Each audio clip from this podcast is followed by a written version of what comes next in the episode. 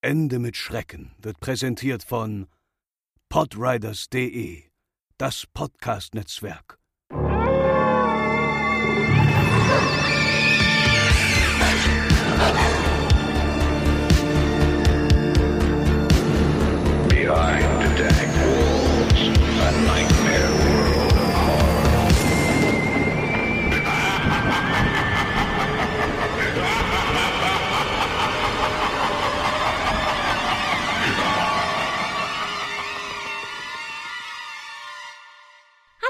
Und herzlich willkommen bei Ende mit Schrecken, euren absoluten Lieblingspodcast rund um urbane Legenden und Creepypasta. Auch natürlich wie immer wieder mit dabei der liebe Herr André. Herr, äh, wie hieß der noch mit Nachnamen? hallo Franzi, hallo Hörer, hallo Welt. Genau, wir melden uns nach einem knappen Monat wieder zurück. Wir hoffen, es geht euch allen gut und äh, hoffen, dass ihr alle gesund seid jetzt in der derzeitigen Grippewellenzeit und vor allen Dingen in der derzeitigen Corona-Panikzeit. Ähm, passt gut auf euch auf, wascht euch schön die Hände und lasst euch nicht zu verrückt machen. Genau, lasst, lasst den anderen Leuten auch noch Klopapier über, bitte. Genau. und Nudeln. Und Nudeln. genau. Ja, wir melden uns zurück mit einer sehr beliebten Rubrik heute mal. Und zwar machen wir heute eine neue unheimlich persönlich Folge. Das kommt bei euch ja sehr, sehr, sehr gut an und wir bekommen im Laufe der Zeit immer, immer, immer wieder Geschichten zugeschickt. Also, wenn ihr auch eine Geschichte habt, müsst ihr nicht warten, bis wir aufrufen dazu, dass ihr uns Kram zuschicken sollt, sondern schickt einfach immer, wenn ihr irgendwas habt, wo ihr sagt, oh Mensch, das könnte vielleicht interessant sein, immer her damit, immer her damit. Wir freuen uns immer über solche Geschichten und ja, so haben wir immer Stoff für ein paar neue, unheimlich persönlich Folgen. Genau, wir haben letzte Woche auf Social Media auch schon angeteasert, dass da was kommt und ihr wart schon wieder sehr hibbelig. Ja, Hype, Hype.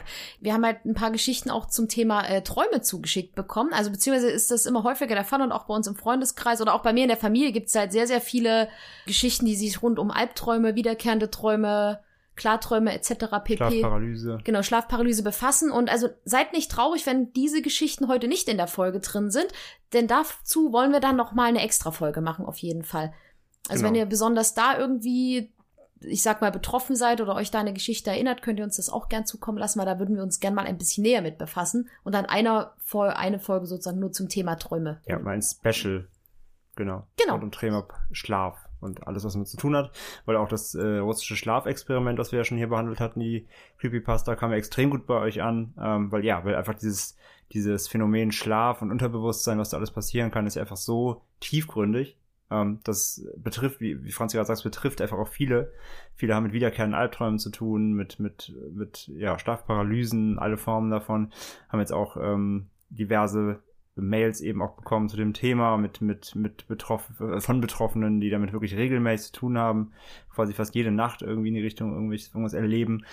Und ja, da möchten wir gerne mal mehr ergründen und vielleicht, da gucken wir mal, ob wir das äh, irgendwie hinbekommen, vielleicht auch tatsächlich mit einem Gast oder zumindest irgendwie mit einem Einspieler, wo wir mal mit einem Experten über das Thema reden könnten. Also da arbeiten wir gerade dran, das wird dann noch ein bisschen dauern, aber deswegen, wie Franzi sagt, alles, was ihr dazu irgendwie uns mitteilen könnt, gerne. Und deswegen nicht wundern, wenn jetzt eure Geschichten fehlen, die ihr uns jetzt schon zugeschickt habt, die kommen dann dafür in diesem Special dran. Genau. So kann man es sagen. Bevor wir anfangen, möchten wir uns aber noch mal bei unserer lieben Hörerin Susanne bedanken. Die hat uns nämlich einen kleinen äh, Geldbetrag bei PayPal geschickt, über den wir uns sehr, sehr, sehr, sehr, sehr gefreut haben. Und ähm, falls ihr uns auch unterstützen möchtet und, und sagt, Mensch, die beiden, den möchte ich mal toss a coin to your local podcaster, sozusagen. Wenn ihr uns mal äh, ein bisschen unterstützen möchtet, da freuen wir uns da sehr drüber. Ist natürlich kein Muss. Falls ihr das Bedürfnis verspürt, dann könnt ihr uns gern bei äh, über paypal.me slash Ende mit Schrecken einen kleinen Betrag zukommen lassen. Da freuen wir uns sehr, sehr gern. Das ist zum einen natürlich so ein bisschen, äh, ja, falls ihr uns einfach so unterstützen möchtet. Zum anderen ist das einfach, damit wir auch lau laufende Kosten, wie zum Beispiel auch das Hosting und unsere Website einfach halten können. Wir freuen uns natürlich äh, immer über, über jeglichen Zuspruch, egal jetzt, ob das jetzt Bewertungen sind bei iTunes oder wie auch immer. Natürlich ist dann äh, eine, eine Geldspende das höchste Maß aller Dinge. Und wie gesagt, halt Dank an Susanna von mir nochmal. Das hat uns wirklich extrem gefreut. War mit einer Nachricht verbunden nach dem Motto so, bitte macht unbedingt weiter, weil wir auch die längere Pause ja so ein bisschen hatten letztes Jahr. Und äh, ja, das motiviert uns natürlich. So sind wir, sind wir, müssen nicht drum rumreden. Geld motiviert Menschen. Ähm, auch wir brauchen es zum, zum Hamsterkaufen. Wer- Es, ist ja auch so ein bisschen die Wertschätzung natürlich für unsere Zeit, die wir hier aufwenden. Also es ist natürlich immer noch ein Hobby, das Ganze hier. Und wir machen das eben in unserer wenig, wenig verfügbaren Freizeit. Und natürlich ist sowas auch dann für uns äh, ein Zeichen, dass, dass ihr das mögt, was wir hier machen. Und wie gesagt, wir werden es auf jeden Fall dann äh, natürlich dem zuwenden, ja, wofür es nötig ist eben. Und es, es ist ein großer, eine große Freude für uns, wenn wir sehen, dass, dass ihr uns dann mit sowas belohnt, wenn, wenn wir eben guten Content liefern für euch. Von daher vielen, vielen Dank. Und wie gesagt, die Adresse findet ihr auch, äh, wenn ihr da was spenden möchtet. Die findet ihr auch in unseren Show Notes oder auf unserer äh, Webseite, wie gesagt, paypal.me, also me slash Ende mit Schrecken zusammengeschrieben, wie Franzi ja schon gesagt hat. Ist natürlich kein Muss. Wir freuen uns Nein. auch über jegliche Kommentare und gute gesagt, Bewertungen. und also Ihr müsst auch keine, wenn es nur ein Cent ist und trotzdem ihr reinschreibt, hey, danke für euren Podcast, dann freuen wir uns das genauso, wie wenn es ein Euro ist oder egal. Genau. Und ansonsten Kommentare, E-Mails und Co. freuen uns natürlich über immer genauso, genauso wie ihr eben wie heute in der Folge uns eure Geschichten erzählt, damit wir wiederum äh, diesen Podcast machen können. genau. Das ist alles wunderbar und wir danken euch sehr dafür, dass ihr so eine äh, treue Community seid. Und äh, das ist ein gutes Stichpunkt. Äh, das ist ein gutes Stichpunkt, ein guter Stichpunkt, ein gutes Stichwort, gutes wollte ich sagen. Äh, man merkt schon, es ist Sonntagabend, da, da lassen Ja. die Gehirnzellen dann vom, vom harten Wochenende schon wieder nach.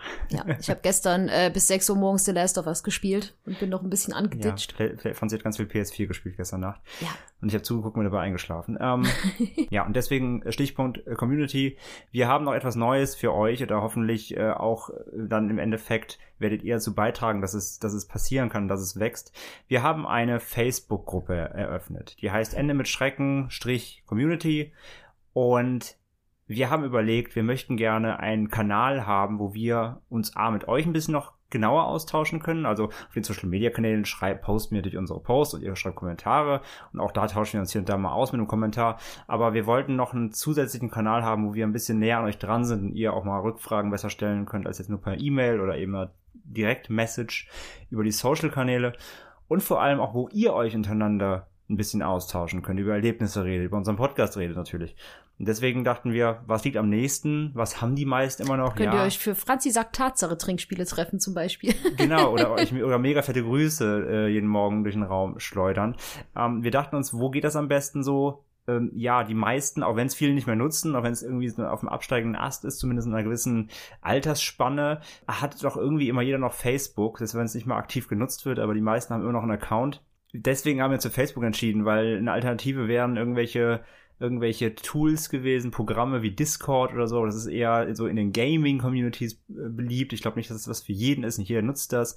Und auch ein Forum ist zu aufwendig. Da müssen, das müssen wir auch wieder bezahlen. Das hing auch wieder mit Kosten und Aufwand zusammen. Und deswegen Facebook haben die meisten noch, nutzen wir zwar auch nicht mal regelmäßig, zum, um da selber aktiv zu sein und auf unseren Privataccounts. Aber ich sag ja, jeder hat ja zumindest meist noch einen irgendwo akt inaktiv oder aktiv vergraben. Deswegen haben wir uns für Facebook entschieden. Wir gucken mal, wie es funktioniert, ähm, ob ihr es annehmt. Und dann gucken wir einfach mal, ob sich das lohnt und ob wir uns da vielleicht so einen Kanal aufbauen können, alle zusammen, wo wir uns ein bisschen austauschen können, wie wir, wo ihr euch austauscht, wo ihr uns Feedback direkt schicken könnt und äh, Themenvorschläge und so weiter und wo wir über die Folgen diskutieren vielleicht auch können. Ähm, deswegen, Ende mit Schrecken Community. Wir verlinken es auch nochmal natürlich auf Facebook und unseren anderen Social Media Kanälen wie Twitter und Instagram, damit ihr es findet. Und nicht wundern, es wird so eine kleine Abfrage am Anfang geben mit so einer spezifischen Podcast-Frage, damit ihr, das ist so quasi eine kleine Hürde, die wisst ihr dann, als, als, als Hörer unseres Podcasts könnt ihr die ganz einfach beantworten. Es geht darum, dass wir so ein bisschen aussieben, dass Leute, die unseren Podcast gar nicht hören, da nicht, da nicht reinkommen, weil es soll wirklich für euch sein. So ein Austausch zwischen euch Hörern und uns, äh, den Podcastern. Und das ist einfach nur eine kleine Sicherheitsabfrage, Anführungszeichen. Wie gesagt, ist jetzt keine, äh, ist keine Kernphysik, sondern was ganz Simples, dass ihr eben ähm, beantworten könnt als Höreraktive.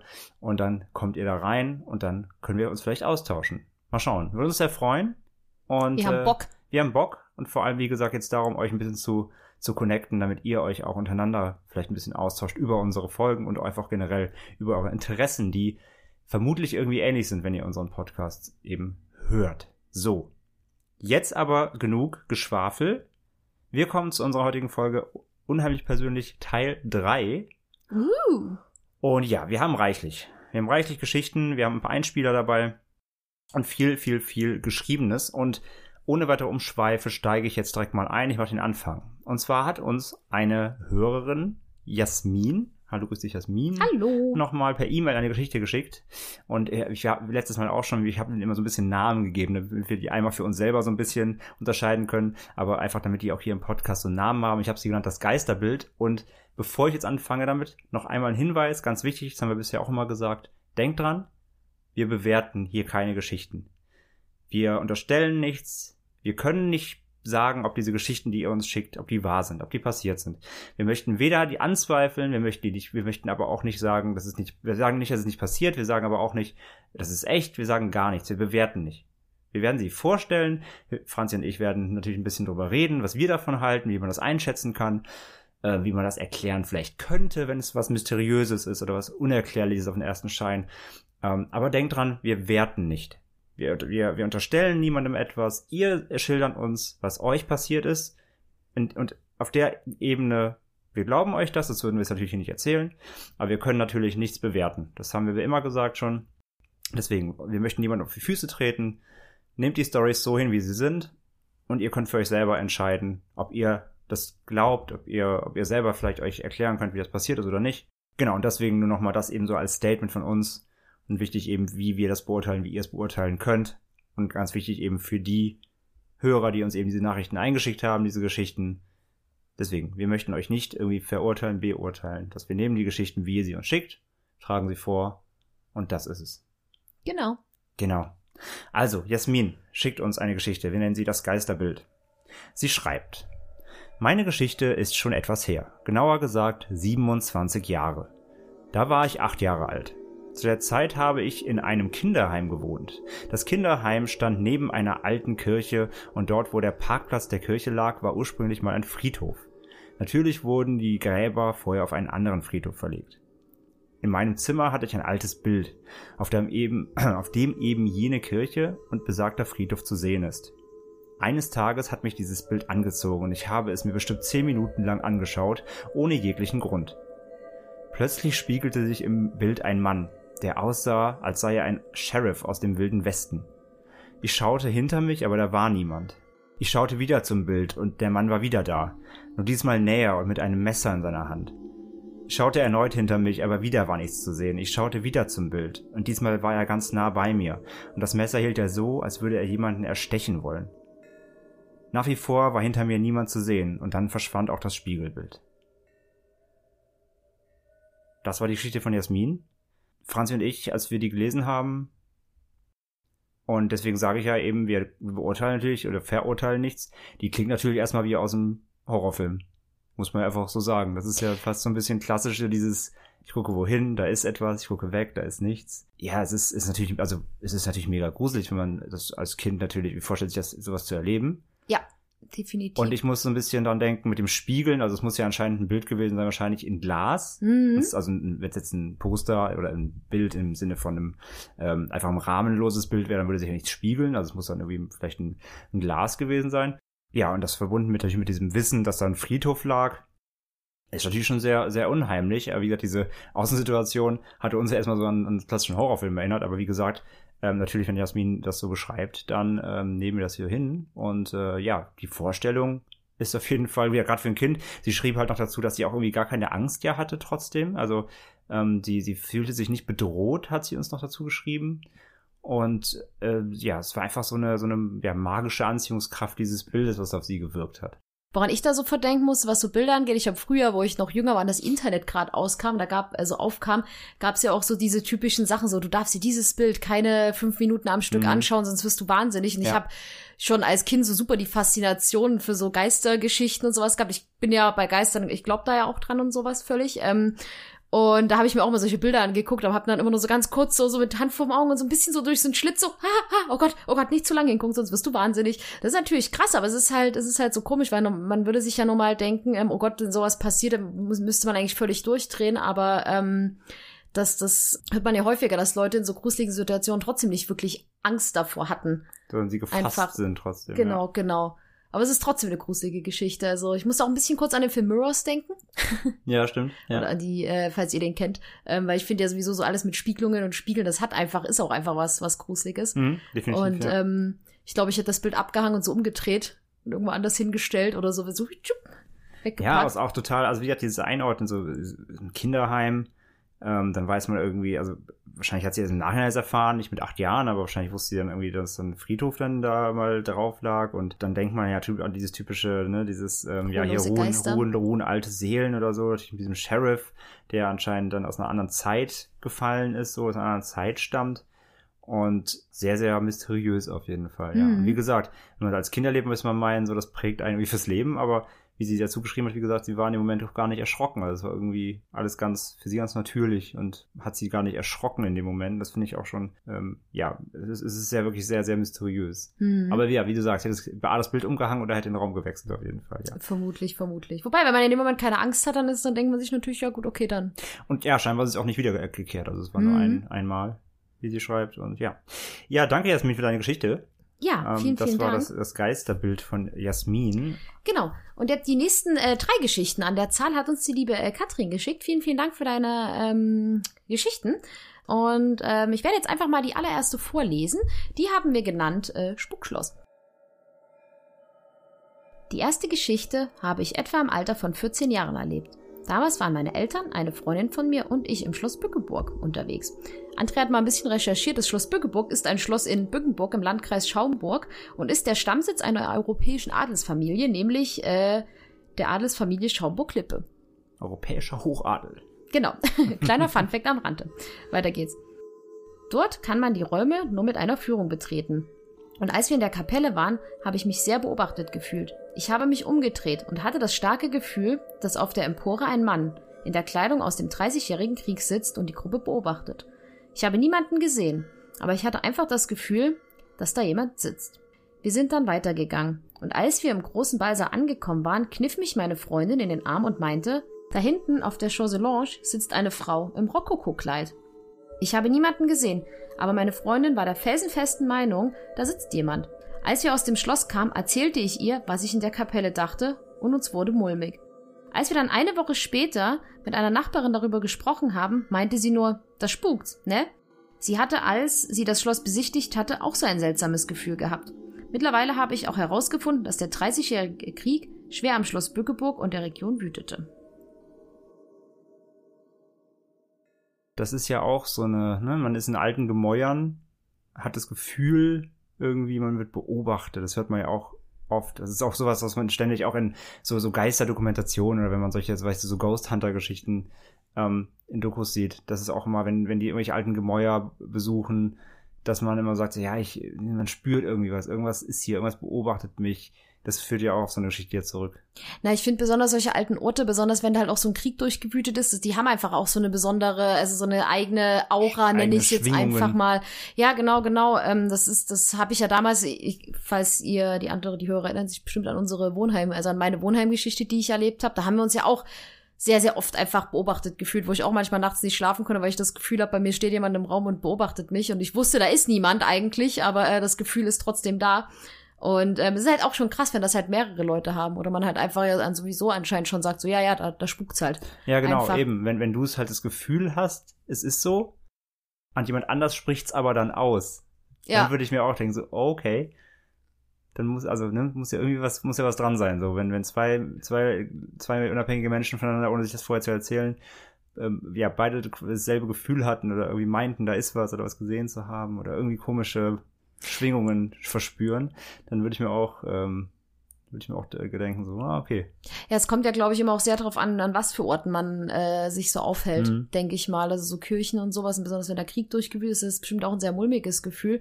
Aber meine Mama hat mir zum Beispiel mal erzählt, die hat damals mit ihrer Schulklasse oder mal ähm, das ähm, Konzentrationslager Buchenwald be- besucht und äh, sie hat zum Beispiel da erzählt, dass sie das Gefühl hatte, also sie hat auch so eine richtige Schwere auf der Brust, aber gut, das ist ja auch einfach ein Mhm. wo furchtbare Dinge passiert sind. Aber sie hat auch gesagt, sie hatte das Gefühl, dass da zum Beispiel überhaupt keine Vögel singen, dass da eine Totenstille herrscht, dann die so, als würde auch die Natur so nachhinein noch merken, was da eigentlich, dass da einfach schlimme Sachen passiert sind, dass da einfach so eine bedrückte Atmosphäre herrscht und Ja, wir sowas. waren mal, wir waren mal, als ich noch in der Schule war, da haben wir das äh, Konzentrationslager Hadamar besucht. Das ist auch in der Nähe von Rheinland-Pfalz, Mhm.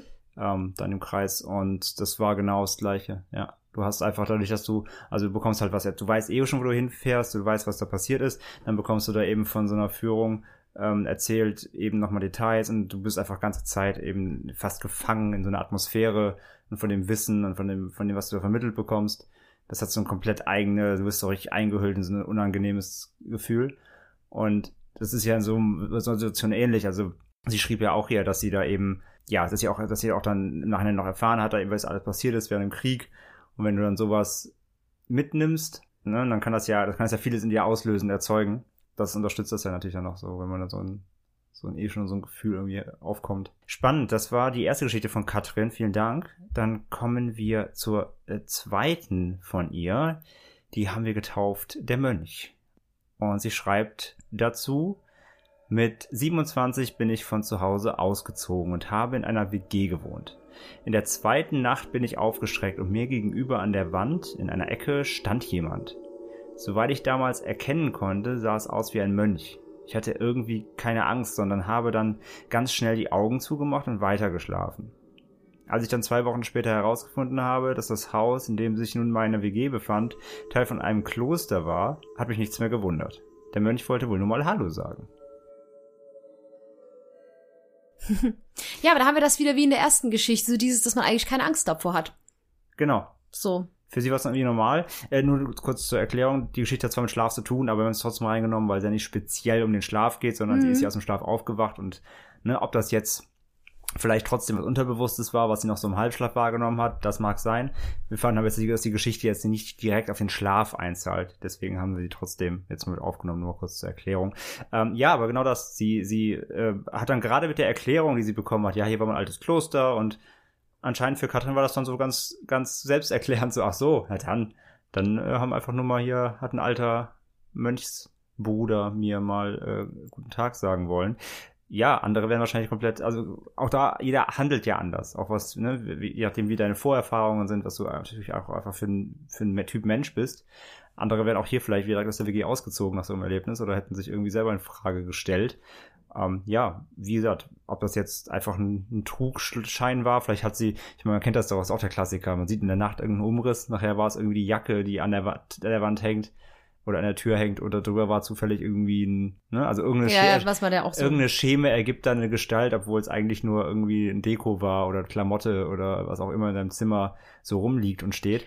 Aber äh, vielleicht war es aus Unterbewusstsein oder es war wirklich ein Mönch, wer weiß es. Aber ja, in dem Moment, wie gesagt, weiß man nicht, wie man selber reagiert natürlich. Aber mir fällt da eine Geschichte ein, die hat mir damals, äh, auch in der Ausbildung, witzigerweise, ähm, habe ich damals ja noch in einem anderen Krankenhaus gearbeitet, dann hatte ich auch noch eine kleine äh, Bleibe. Und die Nachbarin da, das war auch eine, die da ihre äh, Ausbildung gemacht hat. Und die hat mir auch mal irgendwie von einem, so dieses typische, ja, ich kenne da jemanden, der kennt jemanden. Und die hat mir erzählt, dass da irgendwie auch ein Kumpel von ihr, von einem anderen Kumpel, die Wohnung übernommen hat. Und dass der auch immer nachts das Gefühl hatte, dass da jemand in der Ecke steht.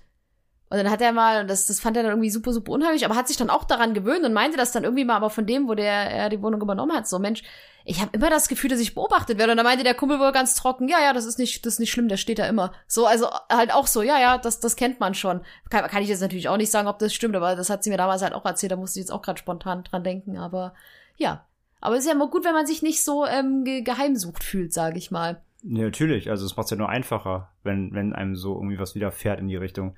Wenn man sich da komplett verrückt macht, wie gesagt, dann wäre wahrscheinlich die Reaktion, okay, alles klar, ich äh, hab, bin nach zwei Tagen aus der WG ausgezogen. In dem Mhm. Falle hat sie sich einfach gesagt, nee, ich, ich nehme es hin, wie es ist. Und Ja. lebe damit. Und ja, entweder ist es nochmal, ich- sie schreibt ja nicht, ob es nur einmal dabei geblieben ist beim Hallo sagen, aber Mhm. ähm, dann ist es wahrscheinlich einfach der, im Endeffekt der, der, der einfachere Weg das zu akzeptieren, was ihr im Wohnheim damals auch gemacht habt, wie du ja in unserer ersten Folge erzählt hast. Mhm. Dann würde ich sagen, kommen wir zur dritten Geschichte. Die nennt sich Opas Routine. Die dritte und letzte Geschichte stammt noch aus der Zeit, als ich noch im Haus meiner Eltern gewohnt habe. Unser Haus ist 1908 erbaut worden und hat schon einige Generationen kommen und gehen sehen. Ich habe in der Wohnung von meiner Oma gewohnt und ab und an nachts Schritte auf dem Flur gehört, der an meine Schlafzimmertür grenzte. Die Schritte kamen die Treppe herunter, aus dem ersten Stock kommt, ging an meiner Schlafzimmertür vorbei und dann weiter in den Keller. Sie kam nie wieder zurück. Das habe ich einige Nächte gehört dann meiner Mama gesagt. Und sie meinte dann nur mit einem Schulterzucken, da läuft wohl der Uropa in sein Badezimmer. Mein Uropa hatte sein Badezimmer damals in den 60ern im Keller. Die Geschichte erinnert mich auch an deinem An, Wohnheim. ich musste auch gerade sofort den- wieder ans mit den, Wohnheim mit denken, den ja. Schritten, die ja immer, wie war das, unter über euren Flur und dann durch diese Tür.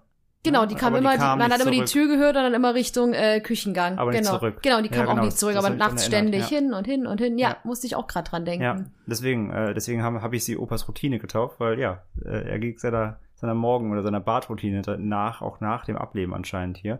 Ja, äh, auch hier haben wir, das, gesagt, haben wir darüber gesprochen, auch bei deiner äh, Mhm. Geschichte damals.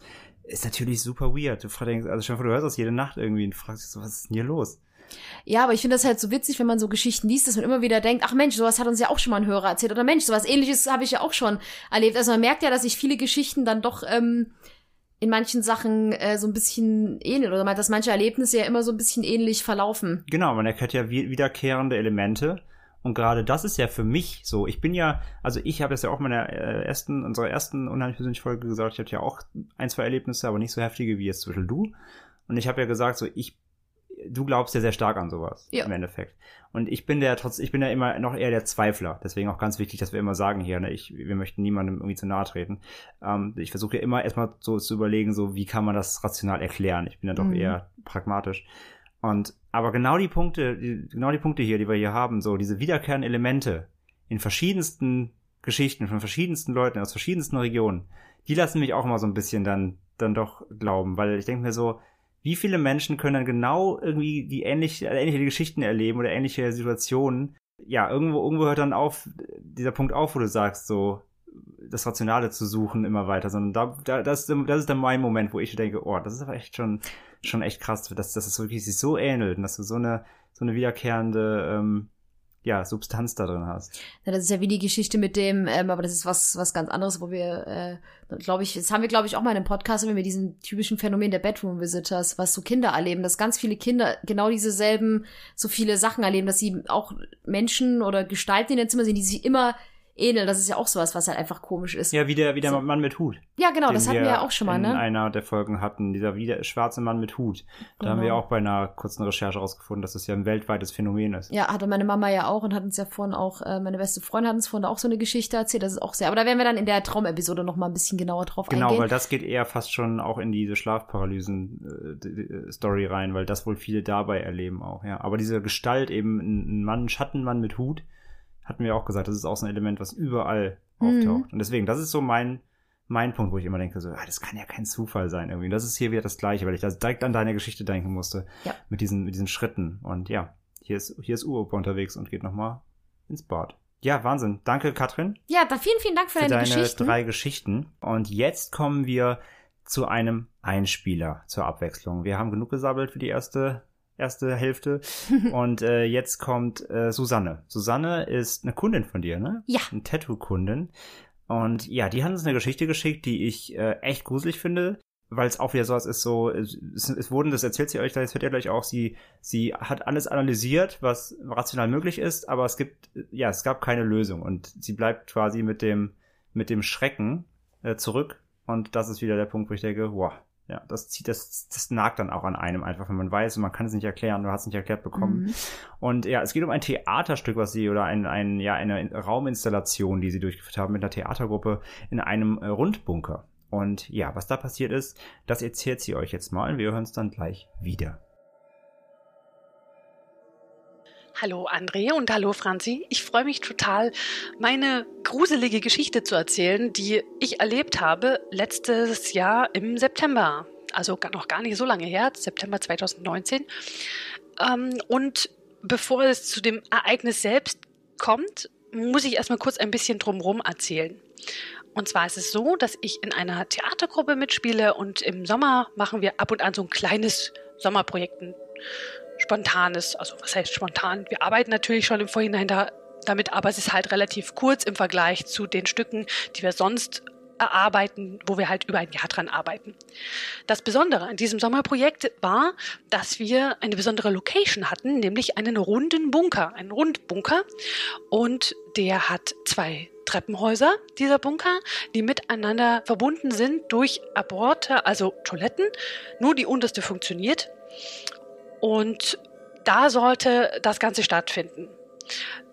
Diese Treppenhäuser hatten jeweils ganz viele kleine Räume, die ungefähr von der Größe vielleicht ein Meter mal zweieinhalb Meter maximal sind, nicht besonders groß.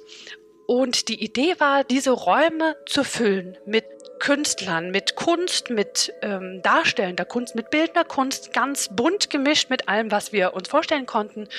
Wir haben das auch in Kooperation noch mit einem Haus gemacht für psychisch Kranke, die quasi auch sich da austoben konnten, kreativ. Eine hat den Raum komplett bemalt, eine andere hat dann was Darstellerisches gemacht. also wir haben uns da komplett ausgetobt.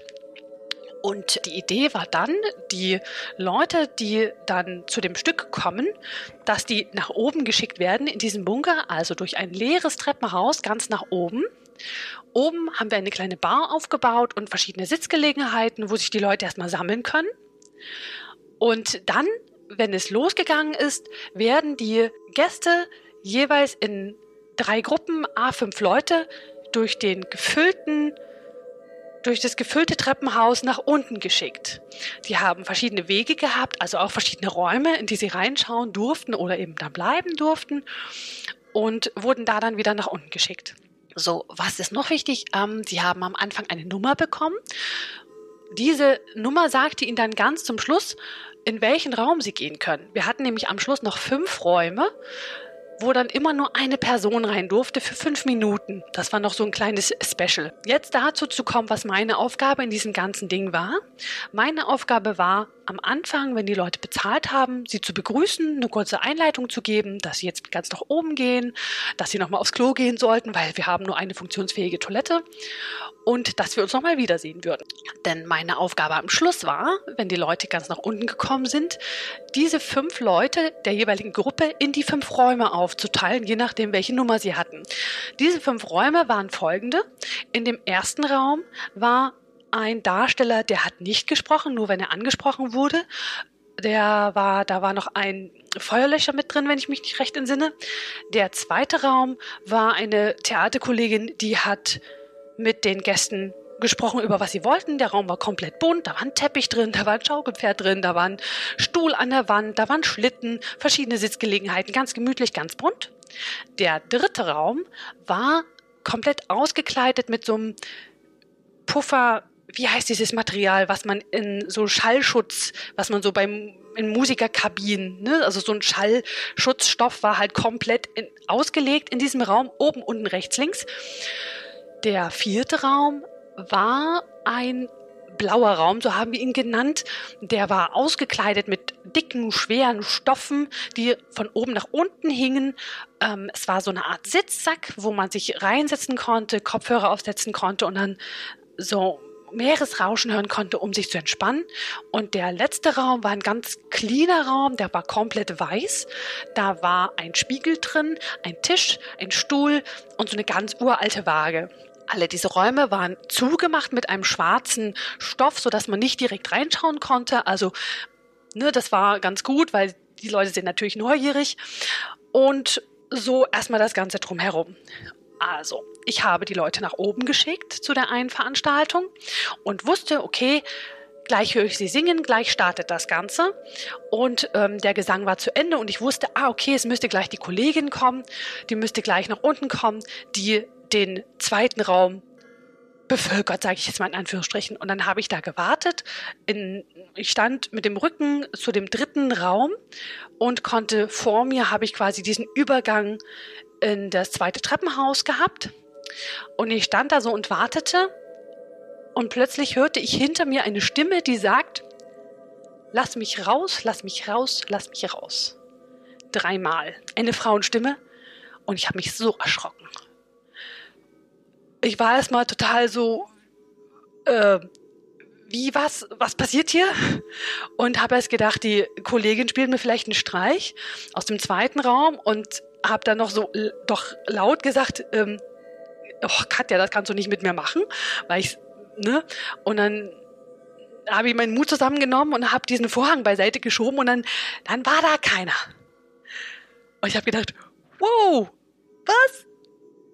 Was passiert hier gerade? Weil ich konnte es überhaupt gar nicht, ich konnte es überhaupt nicht begreifen, weil ich habe gelauscht und habe das kam keine Reaktion. Ich habe gedacht, so jetzt müsste doch eigentlich irgendjemand von irgendeiner Ecke kommen und sagen, hey, verarscht, uh, lustig, hey. Und es kam aber keiner. Und dann habe ich mich dann in den, in den Raum von der Kollegin gesetzt, weil da war es schön hell und bunt und habe gewartet, bis sie gekommen ist und fragte sie dann, du Katja, sag mal, warst du gerade in dem, warst du gerade hier? Hast du mich irgendwie, wolltest du mir einen Streich spielen oder so? Und sie meinte so, nein. Sie war noch auf Toilette, sie war gar nicht da. Und dann hat's mich richtig gegruselt, weil mir dann klar wurde, okay, wenn sie es nicht war, wer war es dann? Und ähm, dann hat sie mich erstmal in den Arm genommen, weil ich wirklich ein bisschen aufgelöst war, weil ich konnte es überhaupt nicht begreifen, was da irgendwie, wo das hergekommen ist. Und dann haben wir überlegt, wer könnte es sonst noch gewesen sein? Und dann fiel uns noch die, eine andere Kollegin ein, die quasi über mir spielte und da wartete auf ihren Einsatz. Aber die Stimme, die kam nicht von oben, die kam von hinter mir. Und somit war mir auch relativ schnell klar, dass die andere es auch nicht gewesen sein könnte. Ich habe sie natürlich noch gefragt, du, wolltest du mir vielleicht eine Streich spielen oder sowas? Irgendwie habe ich immer noch so die Hoffnung gehabt, dass sie vielleicht irgendwie nach unten ist oder keine Ahnung. Ich konnte es mir nicht erklären. Und ich weiß bis heute nicht, wer das gewesen ist, weil die, die es hätten sein können, das waren eigentlich nur diese beiden Mädels und beide waren es nicht. Also die eine konnte es nicht sein und die andere, die war auf Toilette. Also, hm. Nun, das war sehr, sehr gruselig. Sehr, sehr gruselig. Ja, das war mein gruseliges Erlebnis dazu. Und ja, vielen Dank. Macht noch viel weiter solche tollen Podcasts. Tschüss. Ja, das war der Einspieler von Susanne. Dankeschön dafür, für deine äh, umfangreiche Erklärung auch. Und das war sehr, ich finde das sehr detailliert, wie sie es beschrieben hat. Man konnte ja, aber ich finde das gut. Man konnte sich es gut sehr bildlich gut vorstellen. vorstellen. Wir, apropos Bild, wir haben auch Bilder dazu. Sie hat welche mitgeschickt, Fotos von diesem ähm, Event. Und die werden wir bei uns in den Shownotes verlinken. Die findet ja. ihr dann in eurem Podcatcher oder beziehungsweise unserem Blog, wenn ihr über Spotify hört. Da äh, müsst ihr ja auf unserer Webseite navigieren, sonst seht ihr die nicht. In unserem Blog auf endemitschrecken.de in der äh, entsprechenden Folge dann im Blog äh, könnt ihr die äh, Bilder sehen. Und ja, wie gesagt, wie, wie eben schon vor dem Einspieler gesagt, ich finde das hier, ähm, ich finde das ja eben hier so, so, so beängstigend oder beziehungsweise das, das halt so nach, weil sie alles versucht hat irgendwie. Sie hat alle gefragt, alle involvierten Personen, hey, warst mhm. du das? Wo warst du zu dem Zeitpunkt? Und nichts passt zusammen. Ne? Sie sagt ja, also es geht um dieses, von hinter ihr kamen diese Stimmen, diese Frauenstimmen. Ja.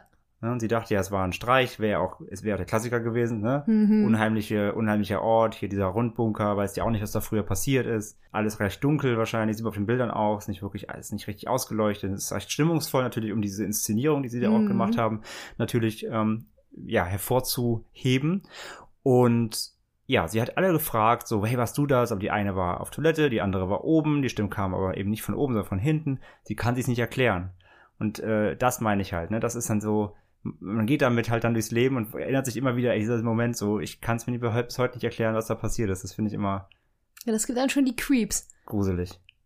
Ja, besonders wenn man sowas vielleicht echt nur einmal erlebt und dann, dann ist es ja wirklich echt so, so, so erschreckend. Bei vielen, also bei den vorhergehenden Geschichten sind immer mehrere Sachen passiert meistens und äh, ich glaube, da wird man dann auch ein bisschen abgestumpfter, glaube ich, und denkt sich so, ah ja, Geister halt so. Hm. Aber wenn man sowas, glaube ich, das erste Mal hat und bei Stimmen finde ich, das finde ich aber auch echt gruselig. Also ich, sowas ist mir noch nicht so passiert und das, äh, ich glaube, da würde mir auch ein kleiner Schauer runterlaufen. Ich, bei mir war es ja immer eher Schritte, knacken, Schrank auf, Schrank zu und wieder auf und wieder zu und sowas, aber so bei... Reicht ja schon, aber aber Stimmen sind nochmal was anderes, ja. ja. Und wie gesagt halt, ähm, die hat ja versucht, alles auszuschließen, das, so wäre ich auch vorgegangen eben in dem Moment, deswegen kann ich mich da reinversetzen, so, ich wäre so wie sie, ich will alle fragen, so, ey, wer, wer war das und so. Und ich meine, klar, du kannst dich ausschließen, vielleicht am Ende war es doch vielleicht eine Besucherin, die irgendwo in der Ecke stand, sie hat sie nicht gesehen oder so, weiß es nicht. Aber für den Moment hätte ich mir, also das hätte mich auch mitgenommen dann einfach, mhm. weil das wirklich, ähm, wie gesagt, guckt euch die Bilder an, dann seht ihr auch nochmal diese ganze, das passt auch einfach so, weil du dieser, das sieht alles sehr stimmungsvoll aus, natürlich in diesem Bunker, wie gesagt, und dann erlebst du sowas. Ähm, ja, das lässt sich, glaube ich, so schnell nicht mehr los. Deswegen, danke Susanne für deinen äh, Einspieler. Das war sehr, sehr cool und äh, wir hoffen, dass du in Zukunft keine Stimmen mehr hörst, die dich hinten, von hinten erschrecken. Und als nächstes ähm, kommen wir zu Matthias. Matthias hat äh, auch zwei Geschichten und ich werde mal die erste vorlesen, die auch mit einem Opa zu tun hat, einem Großvater. Und zwar schreibt er, der Großvater einer Freundin war vor einiger Zeit verstorben, aber angeblich spukte er noch in seinem Haus. Er war sehr streng und wenn man ihn zu Lebzeiten nicht gegrüßt hat, wurde er auch schon mal laut. Dazu muss man sagen, dass es eine Bauernfamilie ist und es da, wo ich herkomme, nicht unüblich ist, dass die Eltern, ebenfalls Altbauern, unten wohnen und die Kinder mit ihren Familien oben im Haus. Nach seinem Tod sagte die Freundin zu uns, dass wir so tun sollten, als ob er noch da wäre und ihn grüßen sollen. Wir haben das als Spaß abgetan und uns natürlich nicht dran gehalten. Prompt bekamen wir beim nächsten Besuch am Treppenabsatz einen in den Nacken. Hinter uns stand aber niemand. Beim folgenden Besuch murmelte ich eine Begrüßung vor mich hin und ging unbehelligt die Treppe hoch. Mein Cousin, der kurz danach ankam, ignorierte die Warnung und kassierte genau an der Stelle, an der ich beim ersten Mal den Schlag bekam, einen Nackenklatscher. Von da an haben wir den toten Opa immer begrüßt. Das sollte man tun. das erinnert mich gerade so ein Auch bisschen. krass. Das erinnert mich gerade so ein bisschen an, ähm, ist zwar ein bisschen andere Sparte an hier Robert, die verfluchte Puppe, wo man ja auch sagt, du musst immer ihn vorher fragen Ob im Museum, ob du ein Foto machen darfst, sonst passiert dir ein Unglück. Ja. Sozusagen ist zwar ist natürlich eine ganz andere Sparte, verfluchte Puppe und äh, ein Geist, aber finde ich auch sehr, sehr, sehr krass. Muss man ja, sagen. Also auch hier halt. Ich meine, stell dir das mal vor, du gehst, du gehst halt in das Haus irgendwie und kriegst eine, kriegst einen Schlag in den Nacken. Also ich sage ja, ich wieder als als Rationalerklärung, ich denke, ich will so, was zum Teufel? Also ich will erstmal wieder meine ganze Familie fragen, hallo, wer hat mir den Nacken geklatscht? Ja, aber das Äh, scheint ja es in der- ist, es ist, es ist, äh, also ich, ich wäre auch total, ich, ich würde das nicht, also auch hier wieder, Matthias scheint es ja sehr hinzunehmen jetzt. Also im ersten Mal haben sie Spaß drüber gemacht, aber jetzt sagen sie, okay, ist halt so, der Opa ist noch irgendwie da, wir müssen das, wir müssen das hinnehmen und ich mache das jetzt eben. Ja, aber es Ich- scheint ich- ja auch in der Familie ähm, schon, wenn man ja sagt, dass die Freundin das schon gesagt hat, so hey, Mhm. bitte begrüßt meinen Opa, wenn ihr in das Haus kommt. Das scheint ja auch schon in der Familie so weitergegeben. Also das scheint ja da schon sehr normal zu sein, dass man das, äh, dass man dann halt Hallo sagt, weil sonst was passiert. Also ich denke mal, da wird das ja nicht das erste Mal gewesen sein, dass der Opa ein bisschen wütend war. Total, total. Aber halt, wie gesagt, wenn ich halt aus unerfindlichen Gründen aus dem Nichts quasi einen, einen Nackenschlag kriegen würde, ich würde nie wieder das Haus betreten. Na, wenn Also- du Hallo sagst, passiert dir ja nichts. Ja, aber das ist, also, das sag ja, da, da, das sind bei mir immer dann die, die Momente, Man merkt wo immer so der Rationaldenker und der so, ja, ja, ist ein halt Es, es ist halt so, aber ich glaube, das ist auch so spannend eben zwischen unseren Meinungen halt hier. Ähm, wie gesagt, ich, ich würde ja, ich würde halt total, ich würde Panik haben, in dieses Haus zu gehen. Ich finde das halt super unheimlich. Du würdest wahrscheinlich sagen, moin Opi. Schön, schön, dass ich da sein darf. Und ja, Wahnsinn. Also total, total tolle Geschichte. Also danke, Matthias. Und ja, auf jeden Fall immer den Opa begrüßen. Genau. Dann, dann gibt's keinen roten Nacken. Und der Matthias hat uns noch eine zweite Geschichte äh, geschickt, die ich jetzt äh, vorlesen werde, und die haben wir der Fuchs getauft. Ich musste eine Zeit lang von meiner Wohnung zur nächsten Bushaltestelle so gute zehn Minuten laufen. Links war ein Schilfgürtel und rechts nur alle paar hundert Meter einige Häuser. Und im Her Herbst hing über dem Schilf auf Nebel. Und ich musste im Dunkeln los. Eines Morgens hörte ich aus dem Schilf heraus ein heißeres Bellen. Nicht wie das eines Hundes, es klang viel dünner, aber es wiederholte sich alle fünf bis zehn Sekunden. Ja, ich habe tatsächlich mitgezählt. Das Geräusch kam immer näher und wurde immer laut, und nach gut zwei Minuten, die ich bis dahin gegangen war, sprang ein Fuchs aus dem Nebel, keine fünf Meter hinter mir. Er zeigte keine Scheu und bellte unentwegt. Kurz dachte ich an ein Jungtier, das vielleicht menschengewöhnt war, aber dafür war der Fuchs schon zu groß. Ich traute mich kaum, ihm den Rücken zuzuwenden und überlegte ernsthaft, einfach loszurennen. Da ich aber nicht wusste, wie dieser komische Fuchs reagieren würde, ging ich einfach immer weiter. Natürlich habe ich mich dabei ständig zu ihm umgedreht. Aber er hielt den Abstand. Schließlich, kurz vor der Bushaltestelle, sprang er wieder in den Schilfgürtel. Von da an fuhr ich die paar Meter mit dem Fahrrad, denn damit bin ich allemal schneller als so ein Fuchs. Meine erste Frage ist, wie schnell kann so ein Fuchs eigentlich laufen und könnte er vielleicht auch ein Fahrrad einholen? Ich würde, ich würde jetzt fast eine Live-Recherche machen, aber ich möchte jetzt nicht hier rumtippern. ähm, ja, weiß ich nicht. Ein Fuchs kann schon relativ schnell sein, wenn er, ein Häschen jagen möchte. Ja, ist jetzt mal, ist mal eine andere Geschichte. Ne? Ist natürlich nichts Übernatürliches, aber ich muss auch sagen, hätte mir mega, ja, ich weiß nicht, vielleicht Angst, aber ich hätte mich mega unangenehm gefühlt. Weil du weißt ja nicht, so ein Tier, jetzt mal auch wieder rational. Tollwut. Ma, ma, ja, ist ja so, genau. Tollwut, du weißt nicht, hat er, ist der irgendwie, ist der, hat der Tollwut, ist der aggressiv, so. Und dann verbunden mit dieser, wie er eben schreibt, äh, alles Nebel verhangen, ne, so, so ein bisschen so triste, dü- düstere Stimmung, ähm, ja, ein trister Tag, die Umgebung sehr, sehr unangenehm, irgendwie ein bisschen, bisschen mystisch. Und dann springt er da einfach, das passiert auch nicht alle Tage eben, so ein Fuchs da vor, vor die Flinte, beziehungsweise vors Fahrrad. Ähm, Vor die Füße, in dem Fall. äh, vor die Füße, er war nicht, er war nicht auf dem Fahrrad, genau. Ähm, ja, äh, auf jeden Fall äh, eine, eine Situation, die du nicht einschätzen kannst, einfach. Ja, so Wildtiere, also ich finde der Füchse sehr, sehr süß, aber ich glaube, wenn mir plötzlich so einer vor die, vor die Füßchen springen würde, würde ich mich auch ganz schön erschrecken und äh, auf jeden Fall auch Abstand halten, weil du weißt ja immer nicht, wie so Tiere drauf sind. Das meine ich ja, ne? Also natürlich sind Füchse schöne Tiere, aber so unverhofft, ohne, ohne eine Kenntnis, so, was ist, hat der gerade für ein Gemüt, da auf einer, auf einer, ja, auch recht verlassenen Straße zu dem Moment, auch zu einer, zu einer Uhrzeit, wo jetzt nicht, äh, anscheinend ja auch nicht viele Leute unterwegs sind. Ja, wüsste ich jetzt, also, ja, wie, er, schreibt ja selber, er wusste nicht, wie er reagieren soll. Laufe ich los? Jagt er mich dann? gehe ich, geh ich einfach weiter. Er ist ja dann in dem Sinne als einfach, er ist einfach weitergegangen, so in seinem normalen Tempo. Er ist ja trotzdem dann auch gefolgt. Ich hätte, mir würde auch schon das Herz so bis zum, bis zum Kinn schlagen irgendwie. Also, ja, auf jeden Fall eine, ist auch keine gruselige Situation, aber auf jeden Fall, ja, eine, eine nicht einzuschätzende Situation, weil du einfach nicht weißt, wie dieses Tier jetzt gleich handelt irgendwie. Also ja, Mhm. echt spannende Geschichte auf jeden Fall. Hast du schon mal eine, so eine Begegnung mit einem Tier, die du irgendwie nicht, eine unverhoffte Begegnung mit einem Tier, die du überhaupt nicht einschätzen konntest in irgendeiner Form? So, auf den ersten Gedanken fällt mir da gar nichts ein. Nee? Ich glaube, nee, nee, nö. Tatsache nee, nicht. Nee, nö. Nee, nee, nö. Ich hatte, ich hatte so ein, zwei Sachen, das war natürlich nicht vergleichbar, aber zum Beispiel, ich weiß noch, wir waren früher, ähm, da war einfach, Junge, das war bei uns so im Teenie-Alter, ein, ein damaliger Schulfreund oder ein Freund von uns, oder von mir, der in unserer Clique, dem sein Vater war Förster. Ah, Und wenn dann im Jahr die Treibjagden anstanden, wenn die halt, äh, die mussten dann zum Beispiel den, den Wildschweinbestand hm. ähm, runterschießen. Das ist ja nun auch leider die Aufgabe vom Förster, wenn das zu viele Tiere wurden und solche, äh, solche Momente, dann ähm, waren wir teilweise, waren wir mit auf den Treibjagden, weil wir das irgendwie als, als Jugendliche natürlich irgendwie spannend fanden und als Treiber eben. Wir hatten Warnwesten an und mussten dann eben mit so einer, mit so 50 Leuten quer durch den Wald Oh Gott. und die und die Tiere auf, aufscheuchen. Das war halt, also ich habe da nie erstmal nie drüber nachgedacht, aber also mir ist es auch selber nie so richtig passiert, aber die meinten halt auch so, ja, passt dann vor allem auf, wenn ihr da durchs Unterholz irgendwie so halb kriecht. Die ihr wisst nie, wo die sind, die können auch unterm Boden so im, Mhm. unterm Dickicht liegen und da müsst ihr eigentlich aufpassen, dass ihr da nicht in solche Wildschweintunnel aus Versehen reinrennt und so. Und was ich halt einmal hatte, das war zum Glück nicht so krass, wie es andere erlebt haben, wo ich, wie, wie ich das schon gehört hatte, aber einmal sind wirklich so, da ging links so eine, so eine Busch, einmal so eine, so eine so eine Buschreihe richtig hoch und da rannten dann echt so drei, vier richtig dicke Keiler plus ihre Jungen dann einmal so quer über. Aber krass, dass die geflohen sind, ne? Weil die werden ja bei Jungtieren eigentlich Genau. ultra aggressiv und greifen Menschen ja, ja, genau. an. Und, Ne? aber die, die Förster hatten dann auch schon geschossen. Das hat die dann erschrocken, dann sind die halt weggelaufen. Aber es war trotzdem, es waren vielleicht so 15, 20 Meter zwischen den Tieren und uns. Und plus Junge eben. Das war echt auch schon, also da, war, da ging mir auch richtig die Pumpe dann einmal so. Mhm. Danach war ich auch nicht mehr mit tatsächlich. Mir war es echt, sind irgendwann oft so. Ja, auch gut, ja, natürlich. Ja, natürlich, es ist auch super, es ist super grausam. Es ist leider die Aufgabe vom Förster, weil Mhm. das ist ja irgendwann über, über, wie nennt man das, überforst?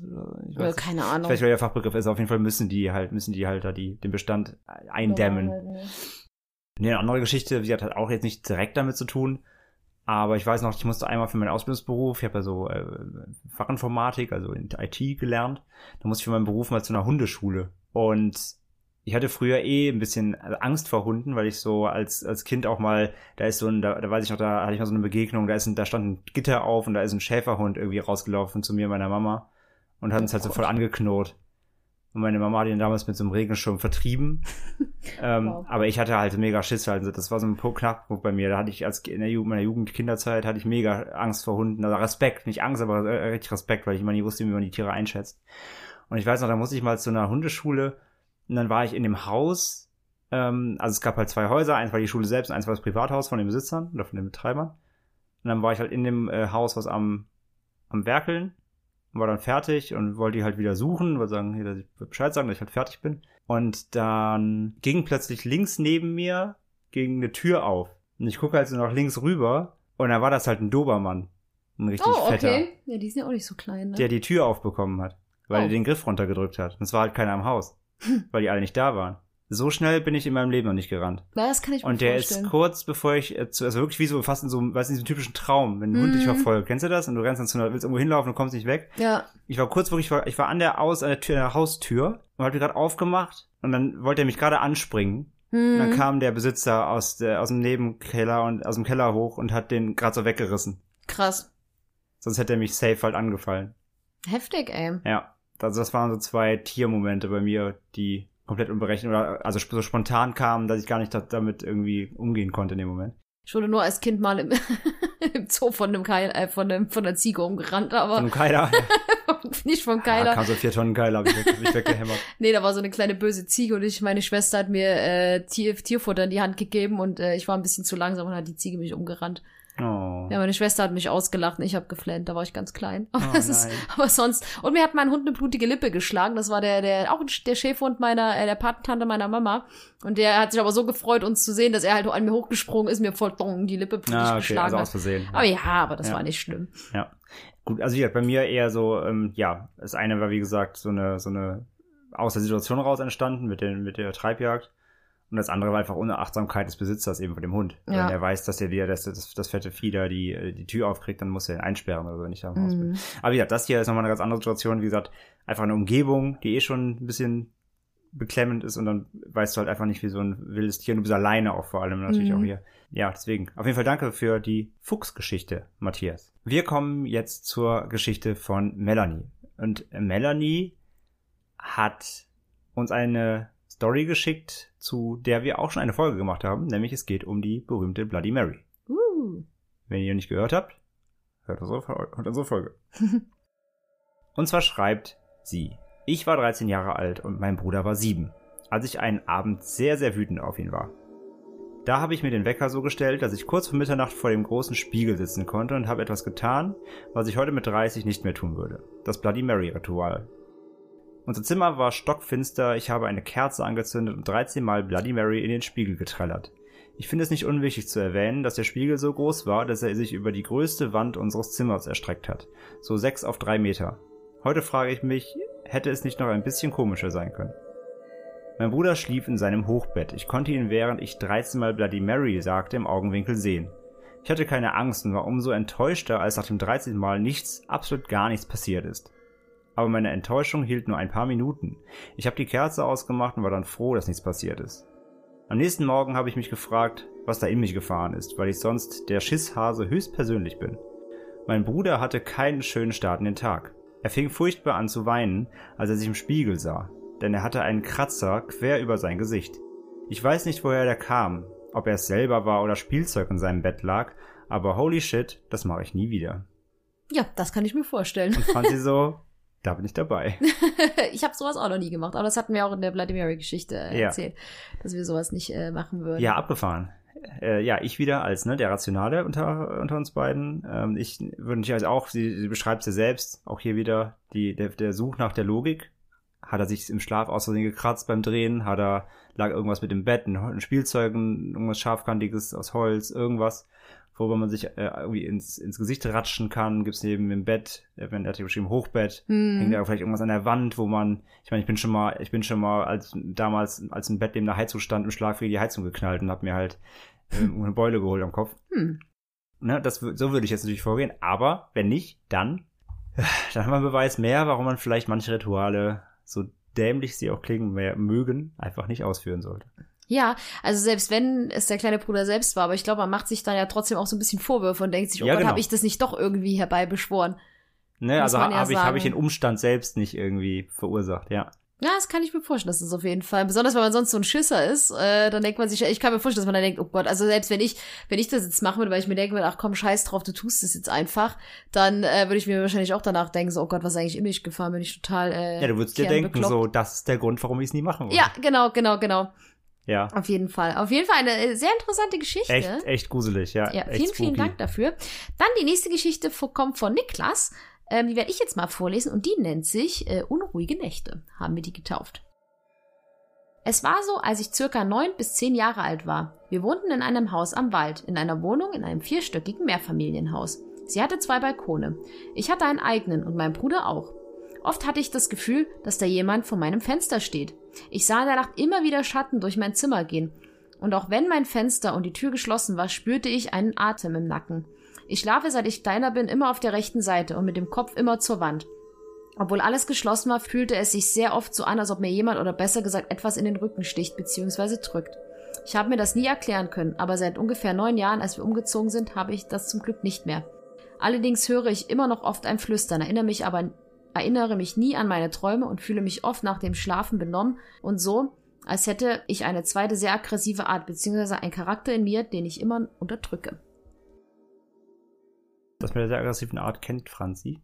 Hey, ähm, das ist das ist gerade super super gruselig, weil ähm, meine beste Freundin hat uns heute auch eine äh, Geschichte erzählt, die ihr so passiert ist. Also die wird die sie, sie, bestimmt. die sie nicht vortragen wollte, aber vielleicht beim nächsten Mal. Genau, sie hat sich nicht getraut. Ähm, aber vielleicht beim nächsten Mal, weil da war das nämlich auch so mit äh, Gestalt am Fenster und Atem im Nacken und solchen Geschichten. Also das ist äh, auch wieder so was, was wir vorhin hatten, so dass es komisch ist, dass viele Leute doch sehr, sehr ähnliche Sachen erleben. Genau, auch mit so von wegen geschlossener Tür, kein Fenster auf und trotzdem Windzug oder irgendwas. Hier ist es der Atem. Ähm, ja, das hat uns gerade daran erinnert. Ja. Wieder diese selben äh, ja, Symptome oder dieselben Symbole und Eigenschaften dieser Geschichten, die wiederkehrende Elemente. Es ist wirklich sehr, sehr, sehr, sehr gruselig.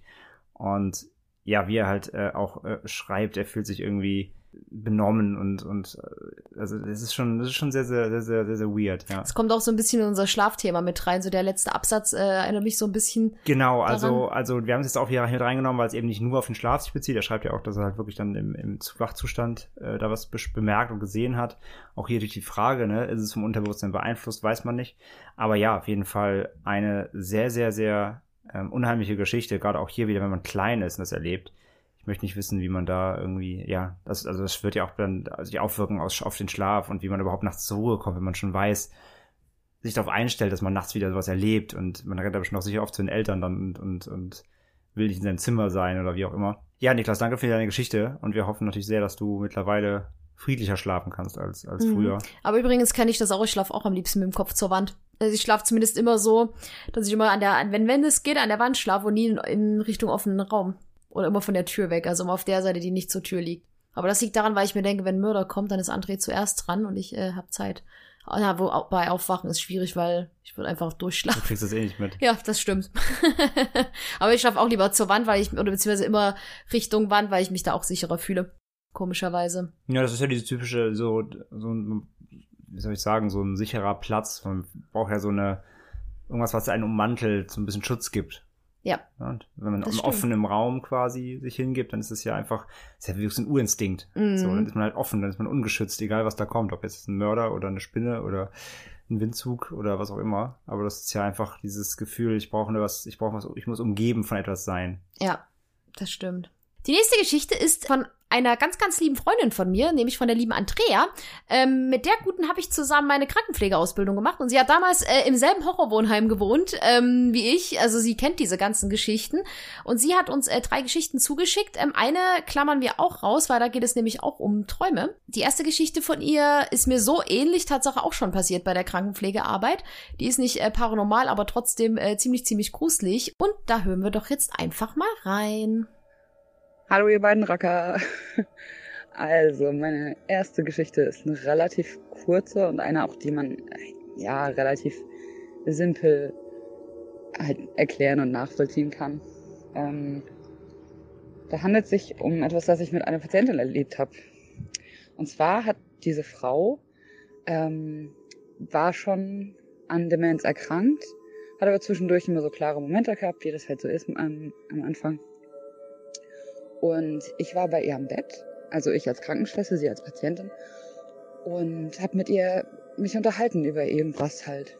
Und während dieser Unterhaltung ähm, hat man in ihren Augen gesehen, dass es so geklickt hat. Ähm, ich weiß nicht, Franzi, du wirst das sicher auch kennen. Ich weiß nicht, ob ähm, andere Leute das auch kennen, aber man sieht, wenn Leute geistig, mental umschalten, das kann man manchmal erkennen in deren Gesichtern. Und ich habe es halt auch in ihrem Gesicht erkannt. Mitten im Gespräch switchte sie auf einmal in diese Demenzphase rein. Und ich stand damals mit dem Gesicht zu ihr und mit dem Rücken in so eine Ecke rein. Sie stand, ihr Bett war am Fenster. Das Fenster war rechts von mir und hinter mir war halt eine Ecke, so eine Wandecke, so eine Zimmerecke halt. Ähm, und dann switchte sie auf einmal und ihre Augen wurden ganz groß und sie rutschte so immer weiter im Bett runter. Da habe ich gesagt, was, was ist denn, ne? Was ist denn los? Ist doch alles gut, ich bin doch hier. Und sie total panisch geworden, so nein, nein, nein, nein. Und guckte so über meine Schulter hinter mich auf einmal, statt mich an. Und, ähm, und ich dachte noch so, okay, jetzt musst du ein bisschen evaluieren und so. Und dann zeigte sie so hinter mich und sagt, da, es kommt aus der Wand, es kommt aus der Decke, das Schwarze. Und ich hab da gestanden und ich, mir war natürlich bewusst in dem Moment, okay, das liegt jetzt halt an ihrer Demenz. Ähm, irgendwas ist ihr passiert, das hier scheinbar aufgewühlt wurde jetzt. Und deshalb sieht sie gerade, was sie sieht. Aber ich habe in dem Moment, das war so ein beklemmendes Gefühl, weil wir halt auch ja vorher uns noch so normal unterhalten haben und sie dann so mitten im Satz ja so geswitcht ist und und auf einmal halt selbst absolut panisch wurde. Ich meine, sie war davon überzeugt, dass da was war. Und hat die ganze Zeit, es kommt aus der Wand, es kommt aus der Decke, schnell weg hier und so. Und ich habe da gestanden und ich habe so mit mir kämpfen müssen, äh, nicht hinter mich zu gucken, weil ich ja in dem Moment halt wusste, okay, sie braucht gerade Hilfe, es bringt jetzt auch nichts, wenn ich da noch paranoid mit werde. Aber es hat mich damals so viel ja, Anstrengung gekostet, so normal zu bleiben und nicht dieses automatische, äh, diesem Gefühl mich hinzugeben, einfach aus Sicherheit hinter mich gucken zu wollen. Das war ganz, ganz verrückt. Arbeit mit dementen Menschen kann wirklich, wirklich, wirklich, wirklich unheimlich sein. Also zum einen muss ich halt sagen, äh, haben mir die Leute einfach um unfassbar leid getan. Zum einen, aber ich habe sowas ähnliches auch schon mal erlebt, wo äh, ich äh, mit dem Rücken zur Wand stand und eine Patientin plötzlich meinte, da würde äh, eine, eine Frau aus der Wand äh, kommen. Leider konnte ich in der Situation nicht so professionell bleiben wie Andrea, weil ich habe mich wie von der Tarantel gestochen umgedreht, habe geguckt und habe dann so ganz cool gesagt, so, da ist gar nichts. Aber äh, ja, das ist halt, das ist natürlich jetzt nicht sonderlich paranormal, aber es ist halt trotzdem super, super, super fies, äh, wenn, wenn halt jemand zu dir sagt oder so so an dir vorbeiguckt und sagt, oh mein Gott, oh mein Gott, da kommt jemand, da kommt was aus der Wand, dann äh, ist es echt, echt, echt hart, sich nicht umzudrehen, weil ich glaube, da läuft dann auch so ein ganz schönes Scheuerchen über den Ja, Rücken. natürlich. Also gerade man, fährt ja dann selber auch einen Film. Ja, Also es ist ja einfach ein sehr, ist ja, ob das jetzt paranormal ist oder nicht, ist ja mal dahingestellt, beziehungsweise ähm, man weiß es ja dann quasi auch als, gerade wenn man dann in dem Feld auch arbeitet, dass es eben eine, ein etwas Natürliches ist, was dieses Krankheitsbild hervorruft. Aber natürlich, A, man hat, wenn man selber auch so viele Horrorfilme gesehen hat und einfach äh, das ihm beschreibt oder vielleicht gerade in der Nachtschicht ist und die, man weiß eh, man ist quasi fast allein auf dem Flur, ähm, das, das äh, jagt einem trotz, das lässt einem trotzdem das Blut in den Adern gefrieren in dem Moment dann. Ja, vor allem, ich muss gerade an dieses, ist jetzt zwar ein total beklopptes Beispiel, aber ähm, das ist halt so dieses, wenn man denkt, oh Gott, ich darf mich jetzt nicht umdrehen. Das ist ja jetzt wie wenn jetzt einer zu dir sagt, oh mein Gott, oh mein Gott, oh mein Gott, guck mal, guck, guck gleich mal ganz unauffällig nach links, aber nicht sofort. Sondern ganz langsam. Und dann da hat man ja auch das Bedürfnis, also so piu, sofort den Kopf so Hm. umschnellen zu Das ist lassen. dieses typische, ne, dreh dich mal um, der, der, guck mal der, der oder die und die, Aber oder, oder das und das, oder guck dir mal das und das an, aber mach's nicht so auffällig, dann machst du so öp, und, und dann, ja, wie so ein Trampel. Ja. Deswegen, also ich, ich, ich in dem Moment glaube ich, ich kann mich gar nicht reinversetzen, natürlich, weil ich da auch komplett nicht drinstecke in dieser ganzen, in dieser ganzen Branche, der, aber, aber ich würde, mir würde es schwer fallen, glaube ich, nicht aus Reflex, wie du schon sagst, allein aus Reflex mich umzudrehen und einfach mal so aus Sicherheitsgründen so einmal kurz, okay, ist da irgendwas? Und wenn es nicht mal, es muss ja nicht mal das sein, was sie beschreibt, aber ist da irgendwas anderes? Ist, die- steht da vielleicht, vielleicht jemand oder hm. ist irgendwas anderes da, was, was sie vielleicht sieht oder was sie verwechselt oder so. Deswegen, das ist schon, ähm, das ist trotzdem sehr, sehr, sehr, sehr unheimlich, gerade Situation dann. Ja, das stimmt. Deswegen, danke Andrea. Ja. Wir kommen gleich nochmal zu Andrea. Sie hat noch eine zweite Geschichte, aber die sparen wir uns für ein bisschen später auf. Ja. Deswegen kommen wir jetzt erstmal zur lieben Sarah. Sarah hat uns ebenfalls zwei Geschichten geschickt. Und ich werde mal die erste vortragen, beziehungsweise ist so ein bisschen zweigeteilt die eine Geschichte, denn sie spricht hier von ihrem Balkon oder ihren Erfahrungen auf dem Balkon und ihrer Wohnung. Denn ähm, ja, sie ist, sie ist fleißige Hörerin von uns, deswegen dafür, dafür vielen Dank, Sarah. Und sie schreibt, letzten Sommer habe ich oft noch bis weit nach Mitternacht draußen gesessen und gearbeitet und dabei laut euren Podcast gehört. In diesem Fall La Leona. Und ich weiß noch, wie alles um mich herum still und dunkel war und nur eine Gruselgeschichte zu hören war. Die armen Nachbarn, die unter mir vielleicht einfach nur ein Feierabendbier trinken wollten, schreibt sie noch dazu. Gegenüber meines Hauses steht eine einzelne Straßenlaterne auf weiter, auf weiter dunkler Flur. Und dieser Anblick des einzelnen Lichtpunkts in vollkommener Schwärze hat meiner Fantasie in dem Moment für einen Schauer gereicht. Ein andermal wieder um Mitternacht in der dunklen Wohnung hörte ich eine Folge. Gerade an der spannendsten Stelle eines gruseligen Einspielers, Zitat, und da klingelte das Handy, das äh, wird Momo sein, schätze ich mal, das ist Mhm. der Fr- Franzi Momo-Einspieler, äh, als es plötzlich an meiner Haustür klingelte. Um Mitternacht. Ich wohne allein, ich habe niemanden erwartet und kenne auch in der Nachbarschaft niemanden. Ich glaube, ich bin vor Angst vom Stuhl gefallen. Über die Gegensprechanlage dann rangegangen. Irgendjemand fragte nach jemandem, der hier nicht wohnt und dass er etwas gefunden hätte, was er abgeben wolle. Und nein, ich habe nicht aufgemacht, denn das war bestimmt ein Massenmörder. Gut gehandelt, gut gehandelt, denn ich hätte die Tür auch nicht aufgemacht. Sehr gut, Sarah. Wir sind sehr stolz auf dich, denn wir wollen ja, dass du noch mehr Folgen von uns hörst. Bitte, bitte nicht die Tür Massenmördern öffnen. Ja, also mit dem Balkon an sich so kann ich total verstehen. Äh, Sarah ist, glaube ich, ich hätte es so rausgelesen aus ihrer Mail, sie ist freie Autorin oder Buchautorin. Ah, cool. Deswegen schreibt sie, sie arbeitet. Ich, ich kann mir das vorstellen, wenn man vielleicht auch so in, in, seinen, in seinen Gedanken versunken dann da arbeitet, so nachts. Und dann hört man unseren Podcast, der ist sehr gruselig ist, habe ich gehört. Und dann ist alles dunkel, man hat nur so leichtes Belichtung. Und ja, wenn ich, kennen wir selber, wenn wir Hörspiele hören oder, oder irgendwas, was eben gruselig ist, ähm, dann spielt auch der Kopf dann mit und, und das kann ich mir schon vorstellen. Und mit dem Klingeln, wie gesagt, ähm, ja, absolut. Hätte ich auch nicht aufgemacht. Das ist Nee. so, ich, wir wohnen ja auch in der Großstadt in Hamburg. Hier, wir wir wissen, wir kennen jeden, der hier klingeln würde, wenn er wollte. Wenn es hier nachts um Mitternacht an der Tür klingelt, ich würde maximal zu unserer Wohnungstür gehen und mal durch die Luke gucken, ob jemand wirklich vor der Haustür, äh, von der Wohnungstür steht. Ich würde aber niemals unten nochmal die Haustür öffnen. Also wer um die Uhrzeit Nein. irgendwas will, der würde sich vorher definitiv anmelden. Ja. Von daher, wenn da einer auch dann irgendwas stammelt von wegen, ja, irgendwie ich will zu dem und dem, der wohnt da gar nicht, hallo. Äh, Also da wäre ich auch schon dreimal äh, weg und äh, ja, deswegen richtig gehandelt. Auf jeden Fall eine gruselige, gruselige Situation und ähm, Aber ich, ich schön, dass jedes Mal unser Podcast involviert ist. Aber ich kenne das, ey, manchmal, wenn man sich, wenn man echt sowieso so ein bisschen gecreepst ist, dann, äh, dann hat man das ja wirklich, da kenne ich das auch, dass man manchmal fantasiemäßig so, dass da voll die Fantasie mit einem durchgeht. Durchgeht, hm. Zum Beispiel, wenn André mal nicht zu Hause ist, ich liege in der Badewanne, ich habe halt wegen unseren Katzen immer die Tür offen und unsere Katzen haben manchmal die Angewohnheit, das kennt ihr, kennt Katzenbesitzer bestimmt, dass die manchmal einfach an einen Punkt an der Decke starren und äh, das minutenlang und dann, dann, ich bin mittlerweile bei Geräuschen in der Bude super unanfällig, halt durch das Wohnheim damals denke ich mir halt, ja, pf, wird schon seine Und Berechtigung jetzt die Katzen haben. eben, man weiß immer, Genau. es, es klackt irgendwas oder irgendwas fällt runter. Ja, und äh, aber manchmal denke ich mir auch so, oh Gott, was ist, wenn das jetzt, wenn, wenn jetzt hier plötzlich irgend so, ein- so ein Killer die den Gang lang kommt, dann stelle ich mir mal vor, dann guck, beuge ich mich in der Badewanne immer so ein bisschen nach hinten und guck, so steht da jemand im Gang? Nein, äh, Gott sei Dank nicht, Gott sei Dank. ähm, also auch total. Ja, wir haben einen relativ langen Flur, muss man dazu sagen. Das ist immer so ein bisschen Und am Ende aus der hängt- Tür raus. Und am Ende des Flures hängt äh, von dem äh, Spielmodus Schatten ein riesen Wallscroll äh, von den äh, Hauptcharakter. Ein großer Banner, genau. Mit Genau, dem, mittlerweile. Mit dem Hauptcharakter drauf. Ja, mittlerweile bin ich es aber gewohnt, aber so die ersten paar Male, ey, wenn ich aus der Badewanne gekommen bin, hat es mich auch fast an die Wand gehauen, ey, vor Schreck jedes Mal. Aber ja, die liebe Sarah hat uns noch eine äh, zweite Geschichte zugeschickt und die haben wir genannt, den, der Geist von Ratten. Den hat sie selber so genannt. Achso, den hat sie selber so sie hat genannt, das dazu Entschuldigung. geschrieben, ähm, weil es passt auch sehr gut. Das werdet ihr gleich hören. Okay. Vor ein paar Jahren war ich mit ein paar Freundinnen zum Sommerfest gemeinsamer Freunde eingeladen. Diese wohnen in einem winzigen Dorf in Mecklenburg-Vorpommern und die nächste Gaststätte war acht Kilometer entfernt, in einem Nachbardorf namens Ragut. Es war so eine Gaststätte zu guten Quelle, hieß die auch noch, wo wir den Besitzer gar nicht sahen, sondern einfach reingehen, Schlüssel von den Türen abziehen und am nächsten Morgen bezahlen sollten. An sich schon gruselig. Wir fuhren also auf das Fest und um Mitternacht fuhren wir zu viert mit dem Auto zurück nach Ragut. Über die Landstraßen. Kein anderes Auto war zu sehen. Keine Laternen, keine Menschen, nur unfassbar viele Rehe, Eulen und so weiter.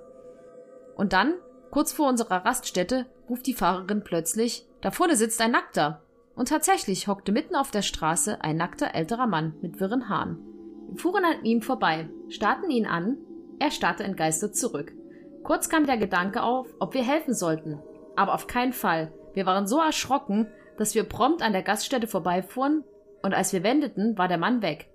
Wir sind super schnell auf unsere Zimmer gerannt, haben dreimal die Tür verschlossen und gehofft, dass er uns nicht gefolgt ist.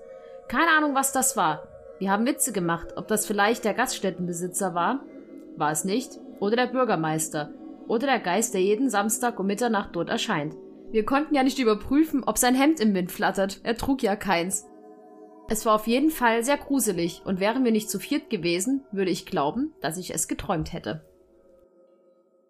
Ja, vielen, vielen Dank, Sarah. Übrigens finde ich deine Geschichten sehr, sehr gut geschrieben. Ja, da merkt, da merkt man, dass sie, glaube ich, hauptberuflich äh, Ja. schreibt. Finde ich auch sehr bild, sehr bildlich, sehr lebhaft. Ja, ja, ja. Aber ähm, ein kleiner äh, Tipp, weil das erste, was ich dachte, als ich das äh, gelesen habe, war, oh Gott, das könnte ein dementer Mensch sein, der vielleicht aus einer ähm, aus einem Altenheim rausgehuscht ist. Wo wir weil, eben ähm, Demenz hatten, ne? hm? Wo wir eben Ja, schon Demenz hatten. Äh, genau, genau, weil äh, manchmal ist das so, ähm, man weiß es natürlich nicht, aber manchmal, ähm, das hatten wir ganz oft im Krankenhaus, wenn einige Leute äh, so ein bisschen wirr waren, dass die gern mal abgehauen sind. Und äh, in dem Fall lohnt es sich immer, äh, die Polizei zu rufen und es einfach kurz zu sagen, dass die mal gucken, ob das vielleicht irgendein al- alter Mensch war, der ein bisschen der, der ausgebüxt ist. Wobei es auch komisch ist, wenn das so mitten im Nirgendwo war Also nat- natürlich, die Situation ist halt super skurril. Ich glaube, ich würde, mein erster Gedanke wäre auch erstmal, oh, Mist, ey, was war das denn?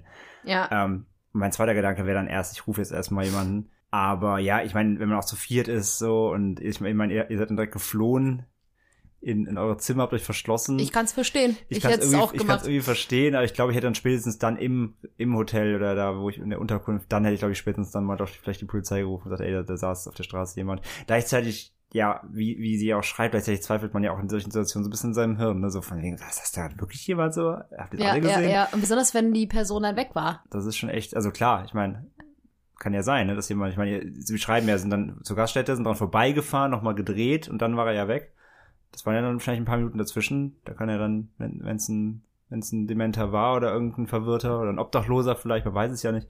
Vielleicht war es auch jemand, vielleicht war es jemand Betrunkenes oder weiß man ja nicht. Kann auch dann in, eben in den Wald dann geflohen sein oder eben von der Mhm. Straße runter. Man weiß es ja nicht. Aber auf jeden Fall super skurril. Habe ich ein bisschen erinnert damals in der ersten, glaube ich, war es auch bei uns, in die Folge, in die, an die Geschichten von Magnus. Mit Ja, stimmt, mit dem Mann, der da plötzlich stand. An dem Waldrand stand, der die beobachtet hat. Ja, die so. Geschichte gibt mir heute noch. Die, Die ist Creeps, krass, ey, genau. die ist, oh Gott, ja. Aber so ein bisschen an die, ne, man weiß es ja nicht. Könnte ein Obdachloser sein, ein Dementer, aus jemand aus einer Anstalt geflohen, aus einer psychischen Klinik oder es kann ja alles sein. Ja, Aber ja, super, super gruselig. Und wie sie auch schreiben, dass da, ich meine, auch du rechnest da nicht mehr. Du erschreckst dich ja schon bei, wenn da jemand, wenn irgendwie wild über die Straße, Ja. Wildwechsel. das stimmt. Und dann sitzt da ein Mann, dann auch noch ohne Kleidung. Auch gut Ersatz von wegen, äh, sein Hemd konnte nicht im Wind flattern, ne? er trug ja keins.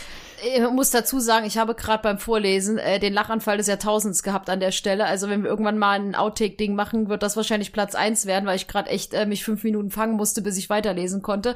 Das ist nicht respektlos gemeint, aber die Geschichte finde ich so gut geschrieben einfach, dass ich erstmal völlig, dass ich den absoluten Lachanfall des Jahrhunderts hatte. Nicht, nicht despektierlich gemeint, aber das, das war schon, ist schon sehr skurril natürlich. Ja, Ähm, ja, aber deswegen, äh, tolle und ja, unheimliche Geschichte, Sarah. Danke Ja. dafür auf jeden Fall.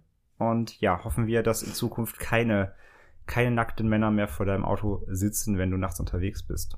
das hoffte jeder, glaube ich. Das hoffen wir alle.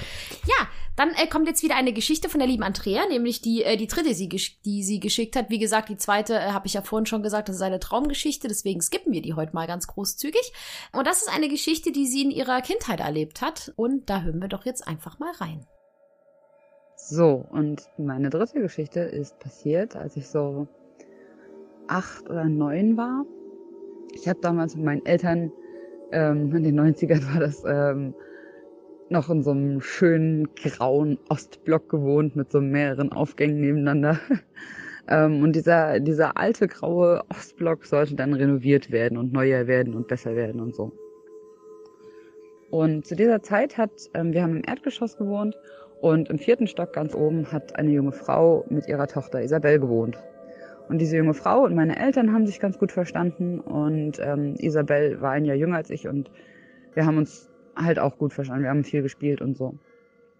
Und es war an einem Abend, Samstagabend, wollten meine Eltern mit ähm, Isabels Mutter zum Tanz und zum Feuerwerk und wollten so, weiß nicht, zweieinhalb Stunden maximal weg sein. Und das war, um neun war dieses ähm, Feuerwerk nach dem Tanz und mein Bruder sollte um 10 Uhr kommen und ähm, auf uns aufpassen. Mein Bruder ist zehn Jahre älter als ich, der war zu dem Zeitpunkt schon relativ erwachsen, um auf zwei Kinder aufzupassen für eine Stunde. Ja, auf jeden Fall so, insgesamt waren wir maximal zwei Stunden, zweieinhalb allein. Und ich kann mich noch erinnern, dass Isabels Mama damals gesagt hat, geht nicht ans Telefon.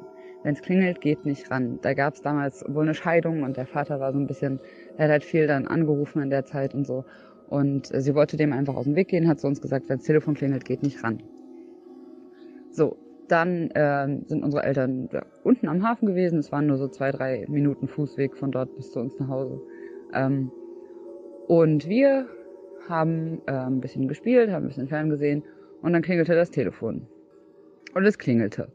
Und dann hört es auf und klingelte ein paar Minuten später wieder. Und das Ganze dann nochmal und nochmal. Und dann irgendwie beim, beim vierten oder fünften Mal ähm, hat sie dann gesagt, so, oh, jetzt lass mal ans Telefon gehen. Und ähm, wollte das aber nicht selber machen, deswegen bin ich rangegangen und habe gesagt, ja, hier bei ne, Nachname einfügen.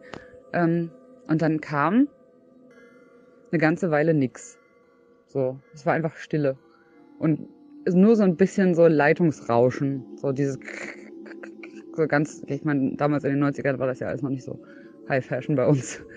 Ja, und dann habe ich irgendwann aufgelegt und dachte schon so, okay, was war das jetzt? Ein paar Minuten später klingelte das Telefon wieder. Ich rangegangen, habe gesagt, ja, hallo, hier bei Name XY einfügen. Wieder nix. Stille und Leitungsknacken. Dann habe ich wieder aufgelegt. Das Ganze hat sich dann nochmal genauso zugetragen. Und beim vierten Mal, als ich wieder rangegangen, also als ich beim vierten Mal rangegangen bin, ähm, bin ich rangegangen und gesagt, hören Sie jetzt auf damit, wir rufen die Polizei. Und ähm, dann hat sich eine Männerstimme gemeldet, so, äh, hallo? Ja, ich wollte, ich wollte mit Name der Mutter einfügen, äh, sprechen. Dann habe ich gesagt, sie ist nicht zu Hause, wer ist denn da? Ja, hier ist Isabels Vater. Dann habe ich gesagt, haben Sie eben schon, schon mal angerufen, ein paar Mal? Dann hat er gesagt, hä, nee, ich bin gerade von Arbeit gekommen. Ich rufe jetzt das erste Mal an. Dann habe ich gesagt, ja, äh, Isabels Mama kann dann und dann, rufen Sie morgen wieder an. Und ja, dann kam die äh, Stunde des Feuerwerks quasi. Und ähm, von, von Isabels Balkon aus, weil der ein bisschen höher gelegen war, konnte man äh, das Feuerwerk vom Hafen sehen. Dann sind wir auf diesem Balkon. Und weil aber dieser, äh, ähm, dieser Block renoviert wurde, war überall um den kompletten Block drum ähm, ja so dieses Baugeländer halt aufgestellt, so an der Fassade dran halt, dass die Leute da rumwerkeln können. Und wir gehen auf diesen Balkon, um uns das Feuerwerk anzugucken. Da klettert auf einmal, rennt neben uns los, so fast direkt neben uns, rennt los und klettert die, äh, das Baugerüst runter und haut ab. Und dann haben wir uns beide so doll erschrocken. Ähm, das war, das war richtig, also da haben wir dann irgendwann echt Angst gekriegt nach diesen komischen Vorfällen mit dem Telefon und so. Das war echt gruselig. Ich meine, wir waren irgendwie acht Jahre alt, so im Schnitt. um, ja, keine Ahnung. Auf jeden Fall bin ich dann, ähm, irgendwann kam mein Bruder, hat, äh, hat uns abgeholt. Kurz danach kamen dann auch unsere Eltern, da hat Isabel bei sich oben gepennt und ich unten mit meinen Eltern in unserer Wohnung. Und in der Nacht bin ich das erste und einzige Mal in meinem Leben schlafgewandelt. Ich bin vorher niemals schlafgewandelt, ich bin hinterher nie wieder schlafgewandelt. Nur in dieser einen einzigen Nacht ähm, habe ich mich vor Isabels Tür wiedergefunden und musste dann runter zu meinen Eltern laufen. das waren meine Geschichten. Die Geschichte hat mich auch ein bisschen gecreept. Als wir die angehört haben, habe ich zu André gesagt, oh bitte, bitte, bitte, da steht jetzt niemand am Geländer, da steht jetzt niemand an diesem Baugerüst, bitte, sonst ist es echt gruselig. Ja. Aber natürlich stand jemand am Baugerüst. Und das finde ich so in Verbindung mit den Anrufen echt, echt, echt hart, ne? Muss ein bisschen an unsere Folge denken über die Babysitterin. Wo der mit dem Anruf aus dem eigenen Haus und so. Oh, stimmt. Ja, daran habe ich gar nicht gedacht. Stimmt. Krass. Ne? Also, wenn ja. echt jemand, also jetzt mal wirklich hypothetisch gesprochen, wenn da jemand wirklich draußen am Fenster stand, hatte die Absicht, hoffentlich nur einen Klingel, einen Streich zu spielen, nichts Schlimmeres. Und hat dann vom Baugerüst aus drin angerufen, um dann auch vielleicht sogar zu beobachten, wie sie am Telefon reagiert oder so. Das ist ja schon, das geht ja schon Richtung Scream oder so, also wenn man einen Film spricht oder so. Das ist ja, das ist ja wirklich schon eine, das ist ja wirklich schon abartig. Also ich finde es, also man hofft ja einfach, dass es wirklich nur, in, in Anführungsstrichen, nur ein Streich, ein Streich war, dass da niemand wirklich keine schrecklichen Absichten hat oder sowas, weil ich finde das schon richtig, richtig übel. Ich meine, du weißt es ja nicht, ne? Dass sie auch halt sagen, sind rausgegangen und dann haben sie wirklich noch gesehen oder gehört oder zumindest ein Schämen, wie da jemand dann runter Ja, ist, so, aber boah. das ist echt, also das, das, äh, und das auch, dass danach das Schlafwandeln resultierte, das ist bestimmt auch einfach so ein bisschen Bewältigung einfach genau, vielleicht so als Kind. Das ja. Unterbewusstsein bewältigt dann vielleicht die Situation, genau. Aber da, äh, das ist, das fand ich heftig. Wie gesagt, ich dachte mir so, oh Gott, Andrea, bitte erzähl jetzt nicht, dass da jemand am Gerüst stand, aber ja. ich dachte mir, na gut, es muss ja eine Bedeutung haben, wenn sie es erzählt. Aber ja. das äh, fand ich auch übel. Wirklich. Also heftig auch, dass da Gott sei Dank auch nichts passiert ist. Wie gesagt, musste jemand an unsere Babysitter-Folge denken, diesem, ja. der Anruf aus demselben Haus und so. Das ist schon wirklich sehr unheimlich, ja. Bah. Naja. Danke, Andrea. Ja, vielen, Fall. vielen Dank, Andrea. Du hast mir auch mal noch, du hast, äh, Andrea hat mir schon mal da noch mal ein paar mehr Geschichten erzählt. Vielleicht hat sie mal Bock, die auch mal auszupacken. Aber äh, ja, die finde ich auf jeden Fall auch ziemlich, ziemlich krass. Ist jetzt nichts Paranormales, aber trotzdem einfach super, super gruselig. Wie gesagt, um Paranormales geht's ja noch nicht mal unbedingt. Ja, das stimmt, das stimmt. Hier gilt ja jeder Schrecken und das ist definitiv einer. Ja, auf jeden Fall. Dann kommen wir jetzt zu unserer letzten Einsendung, beziehungsweise letzten beiden Einsendungen. Eingeschickt von Viviane. Danke dafür schon mal vorab. Sind zwei ein bisschen längere Geschichten, beziehungsweise eine etwas längere, eine knappere.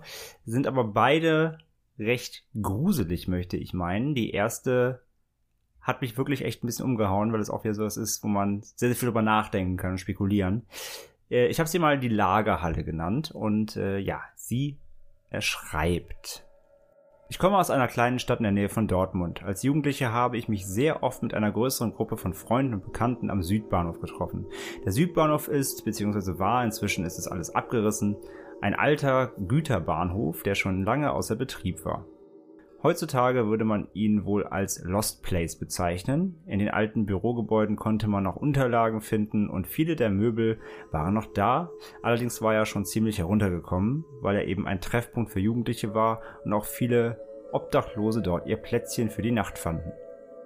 Nun waren wir also mal wieder dort. Es war Wochenende oder wir hatten Ferien, sicher will ich mir nicht mehr, und haben dort den Tag verbracht. Wir haben den ganzen Tag rumgehangen, gequatscht, coole Fotos für SchülerVZ gemacht und all sowas.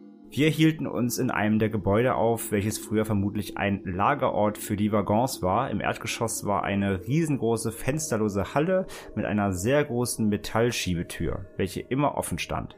Von dort aus konnte man ins Obergeschoss, wo alte Büroräume waren, und aus diesen Räumen konnte man wiederum durch die Fenster auf ein Vordach klettern, auf welchem wir dann immer saßen. Ich habe im Internet tatsächlich sogar noch ein Foto von den Gebäuden gefunden. Das hänge ich euch gerne an. Und das werden wir auch dann verlinken entsprechend. Wir saßen also auf diesem Vordach und haben ein paar Mischbier getrunken. Der Tag verging und die Gruppe wurde immer kleiner, bis wir hinterher nur noch vier Mädels waren. Wir haben noch einige Zeit gequatscht, dann wurde es aber langsam dunkel und wir beschlossen zu gehen, bevor die Obdachlosen und Junkies kommen, weil wir die tatsächlich immer ziemlich creepy fanden. Wir sind dann also durch die Fenster zurück. Als wir dann die Treppe runter sind, blieben wir wie erstarrt stehen. Es war stockfinster. Man konnte außer im Bereich der Treppe, wo ein wenig Restlicht runterleuchtete, die Hand vor Augen nicht sehen.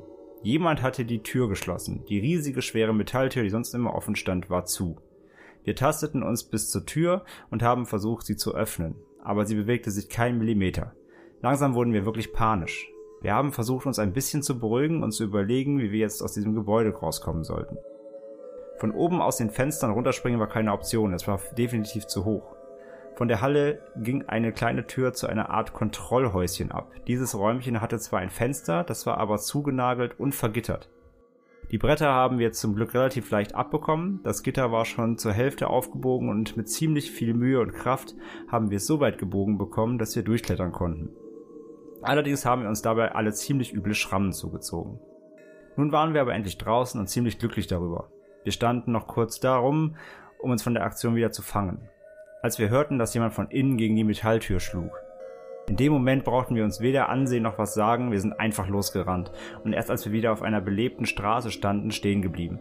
Wenn ich heute noch daran denke, läuft es mir eiskalt den Rücken runter. Das Dach, auf dem wir saßen, war direkt über der Tür, das heißt, wir hätten es gesehen, wenn jemand zur Tür hineingegangen wäre. Außerdem hätte man es mit Sicherheit gehört, wenn diese schwere Tür bewegt worden wäre. Aber wir haben weder jemanden gesehen noch etwas gehört und das ist etwas, was mich bis heute nicht loslässt. Also, die Geschichte ist auch ganz schön creepy, ey. Also Ja. ich finde ja so Lost Places eh immer super, super faszinierend, aber wenn dann sowas passiert, ey, uff. Vor allem, also da oft ja diese, diese, also ich muss immer an diese, diese Verkettung denken. Also, sie gehen ja runter, es ist alles dunkel, weil die Tür zu ist. ist ja, die Halle hat ja keine Fenster, haben sie ja, hat sie ja geschrieben. Und sie haben sich dann quasi im Dunkeln bis zur Tür vorgetastet. Sie waren da unten eine Zeit lang, ohne was zu sehen, Mhm. haben die Tür an, äh, versucht zu schieben, ging alles, sie sind dann wieder hoch. Und wenn da irgendjemand, also irgendjemand muss ja diese Tür geschlossen haben, der hat unten noch gegengeschlagen. Das heißt, irgendjemand war ja da drin, während sie im Dunkeln, also sie war mit irgendjemandem zusammen im Dunkeln da drin. Da war noch jemand. Oder wahrscheinlich, äh, wahrscheinlich jemand. E- Etwas ist für mich wieder natürlich die Spekulation, aber da war irgendwas oder jemand noch mit drin.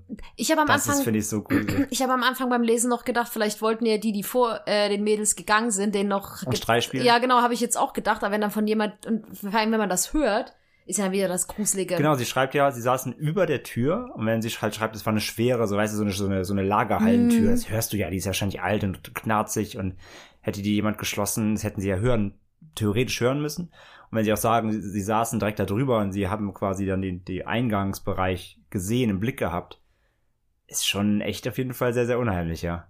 Ja. Also kann natürlich sein, dass da vielleicht dann doch irgendwie, wenn das ein Anzugspunkt auch für Obdachlose und wie sie schreibt auch Junkies, da ein bekannter Ort für war. Ähm, vielleicht war dann doch jemand da irgendwo schon, hat aber, wie gesagt, zum ersten Mal ja anscheinend diese Tür auch zu war, die anscheinend ja sonst immer offen war. Das ist schon alles schon sehr eine Verkettung von Ja, sehr, sehr unheimlichen Ereignissen, plus noch deren, natürlich auch nochmal dieses, wir sind hier eingesperrt, noch den, da, den Weg da rausfinden und so und ja, ist schon, das ist schon echt eine, echt ein Knaller. Den, den, die fand ich auch echt wirklich, ja, halt auch Die- egal wie, wie egal wie das jetzt mit der Tür passiert ist, aber auch allein dieses, dieses Gefühl, scheiße, man sitzt da jetzt drin Ja, fest genau. und man kommt nicht raus und was macht man? Und, und, dann der äh, Höhepunkt ist ja eigentlich nur noch am Ende das, also der Rest ist ja schon genug und dann Ja. kommt hier noch das mit diesem Klopfen. Ja, das ist, das ist super, super creepy, ey.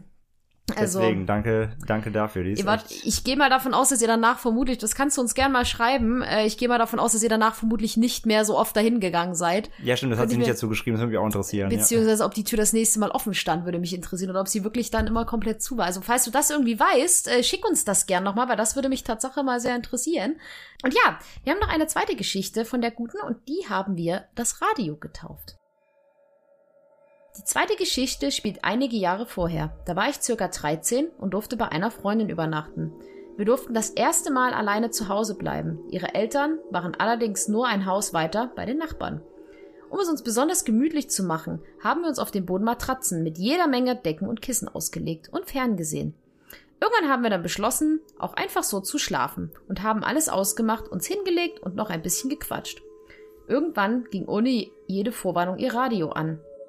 Wir haben uns total erschrocken, da das Radio aber an unserem Fußende war, sind wir davon ausgegangen, dass jemand mit dem Fuß gegengekommen ist oder eventuell ein Kissen dagegen gestoßen hat. Nachdem wir uns beide von dieser Erklärung überzeugt hatten, haben wir uns wieder hingelegt und wollten nun wirklich schlafen. Als ich gerade am Wegdösen war, ging das Radio wieder an. Diesmal erst leise, dann aber immer lauter. Jetzt waren wir endgültig panisch. Wir haben dann das Radio ausgestöpselt und das Licht eingeschaltet. In dieser Nacht haben wir nicht geschlafen. Erst als es draußen wieder hell wurde, waren wir dann so müde, dass wir dort doch eingeschlafen sind. Die besagte Freundin hat das Radio nur wenige Tage später aus ihrem Zimmer verbannt. Auch eine gruselige Geschichte. spielende Technik, ja, kennt man auch so aus einigen Geschichten. Ja, und das mit Radios, das, das wird ja auch, äh, um jetzt mal wieder so den, die Spade zu Horrorfilmen zu schlagen, das wird ja auch gern mal als Element genommen, so dass plötzlich Radios angehen und man dann noch so. Ja, So. auch tatsächlich wirklich in dieser paranormalen Forschung, so Geisterforscher, die sagen ja, dass auch so Radiowellen können halt Stimmen, also welche Schwingungen aus dem Jenseits empfangen, so in die Richtung. Das, das, das wird ja auch immer gerne gesagt von so paranormalen Forschern. Also Radios haben da generell so eine, spielen da so eine Rolle. Ja, auf jeden Fall, natürlich. Wenn ohne, also klar, ich, ich, ne, ich mache wieder den, ich mache wieder den Realist. Äh, ich würde erstmal checken, ist da irgendwie ein Alarm eingestellt, ist da irgendwie ein Wecker, der ständig angeht, oder ist da irgendwas eingestellt, dass der, dass der irgendwie immer die zu der Stunde die Nachrichten anmacht oder sowas. Sowas können ja Wecker teilweise auch. Ähm, wobei es natürlich jetzt schon ein bisschen her war hier die Geschichte. Aber äh, ja, ansonsten natürlich, ich würde das Ding auch vor das Fenster schmeißen. Ja, definitiv, definitiv. Ja, aber trotzdem, trotzdem gruselig, besonders wenn dir das als Kind passiert und man erstmal sagt, ach na ja, da sind wir dagegen gekommen, hahaha, lacht man drüber, dann beim zweiten Mal, ey, ich glaube, da hätte ich das Radio direkt einmal pfiuh, Direkt über den Jordan geschmissen, ey. direkt mit dem Hammer drauf. ja, Hast, Aber- du, hast du schon mal, hast du schon mal irgendwie sowas? Ein äh, elektronisches Gerät, was irgendwie sehr nee. seltsam gesponnen hat oder so? Na, außer dass unsere blöde Lampe hier, über der wir gerade sitzen, ständig ja, gut, flackert. das liegt aber am. ich weiß, am aber das Schalter. nervt. Das ist einfach nervig. Aber ähm, nee, aber sonst hatte ich sowas noch nie. Ich hatte nur ähm, als Kind, da hatte ich es mal, dass unser, kennst du diese an Weihnachten, diese Lichterbögen für die, für, für die Die Fensterbank? Schwibbögen? Ja. Ja, genau. Da hatten wir halt so einen, so einen Bogen auf, dem Fenster, auf der Fensterbank. Und meine Mutter hat immer gesagt, ähm, lass die tagsüber aus. Ne? Wenn es hell ist, dann müssen die nicht an sein. Ist Stromverschwendung. So, bitte nicht anmachen. Immer erst, wenn es dunkel wird. Und die kam halt dann irgendwie, es war halt irgendwie so, da kam sie ein paar Mal heim und der war immer an. Okay. Und ich habe jedes Mal auf den Sack bekommen, warum ich den Bogen anmache, aber ich habe halt, ich habe den nicht angefasst. Ich habe halt jedes Mal gesagt, ich war da nicht dran. Und es war aber halt so, und das erkläre ich mir auch bis heute, also ich glaube nicht, dass da was das Paranormales hinter war, um direkt sofort zu greifen.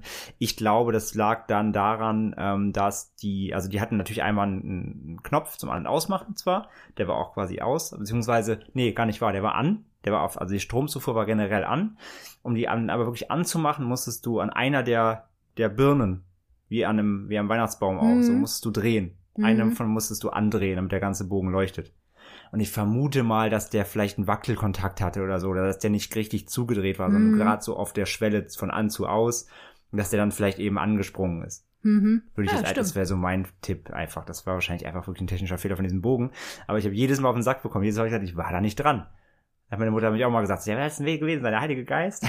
Vielleicht. Vielleicht.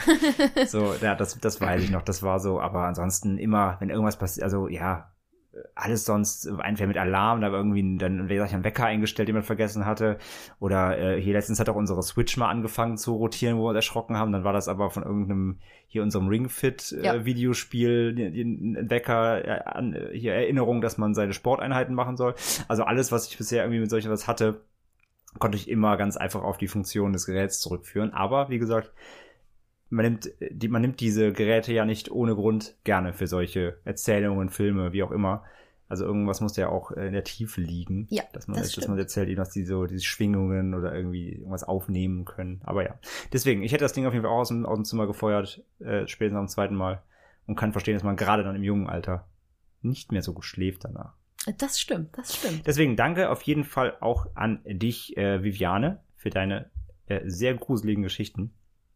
Und ja, das war's auch für heute. Ja, das waren allesamt Geschichten, die uns so im Laufe der Letzten, Letzten- Monate genau zukommen lassen hat. erreicht haben, genau. Genau, wie gesagt, ähm, ihr könnt uns jeder, jeder, jeder, jederzeit auch solche Geschichten äh, zuschicken. Wir sammeln die alle. Ihr müsst da nicht auf einen Aufruf warten. Wir freuen uns immer darüber zu lesen. Also wenn ihr irgendwas habt oder auch von den Leuten, die uns schon jetzt in den letzten drei Folgen was zugeschickt haben, wenn euch noch was einfällt, immer her damit. Ähm, gerne als Einspieler oder per Schrift, je nachdem, wie ihr das lieber habt. Und ähm, auch besonders jetzt auch zum Thema Traum könnt ihr uns auch gerne, falls euch da jetzt was eingefallen ist, lasst uns da gerne ein paar Sachen zukommen. Immer alles wie gehabt an post.endemitschrecken.de Genau. oder per Social Media an unsere Postfächer. Dann war es das für heute. Genau, das war unheimlich persönlich drei. Und wenn ihr möchtet, dass es vier gibt, dann macht das, was Franzi gerade gesagt hat. Genau. Auch wenn ihr natürlich, wenn ihr irgendwie wisst, jemand, der unseren Podcast jetzt nicht hört oder generell keine Podcasts hört, wenn ihr aber von Freunden, Bekannten, Verwandten wisst, dass ja irgendjemand so irgendwie was erlebt hat, was erzählenswert ist, fragt auch gerne so, ob vielleicht, ob, ob man diese Geschichte hier weitertragen darf, auch gerne anonym natürlich. Genau. Ähm, dann könnt ihr die ja im Auftrag auch gerne weitergeben oder so. Das ist ja auch kein Problem.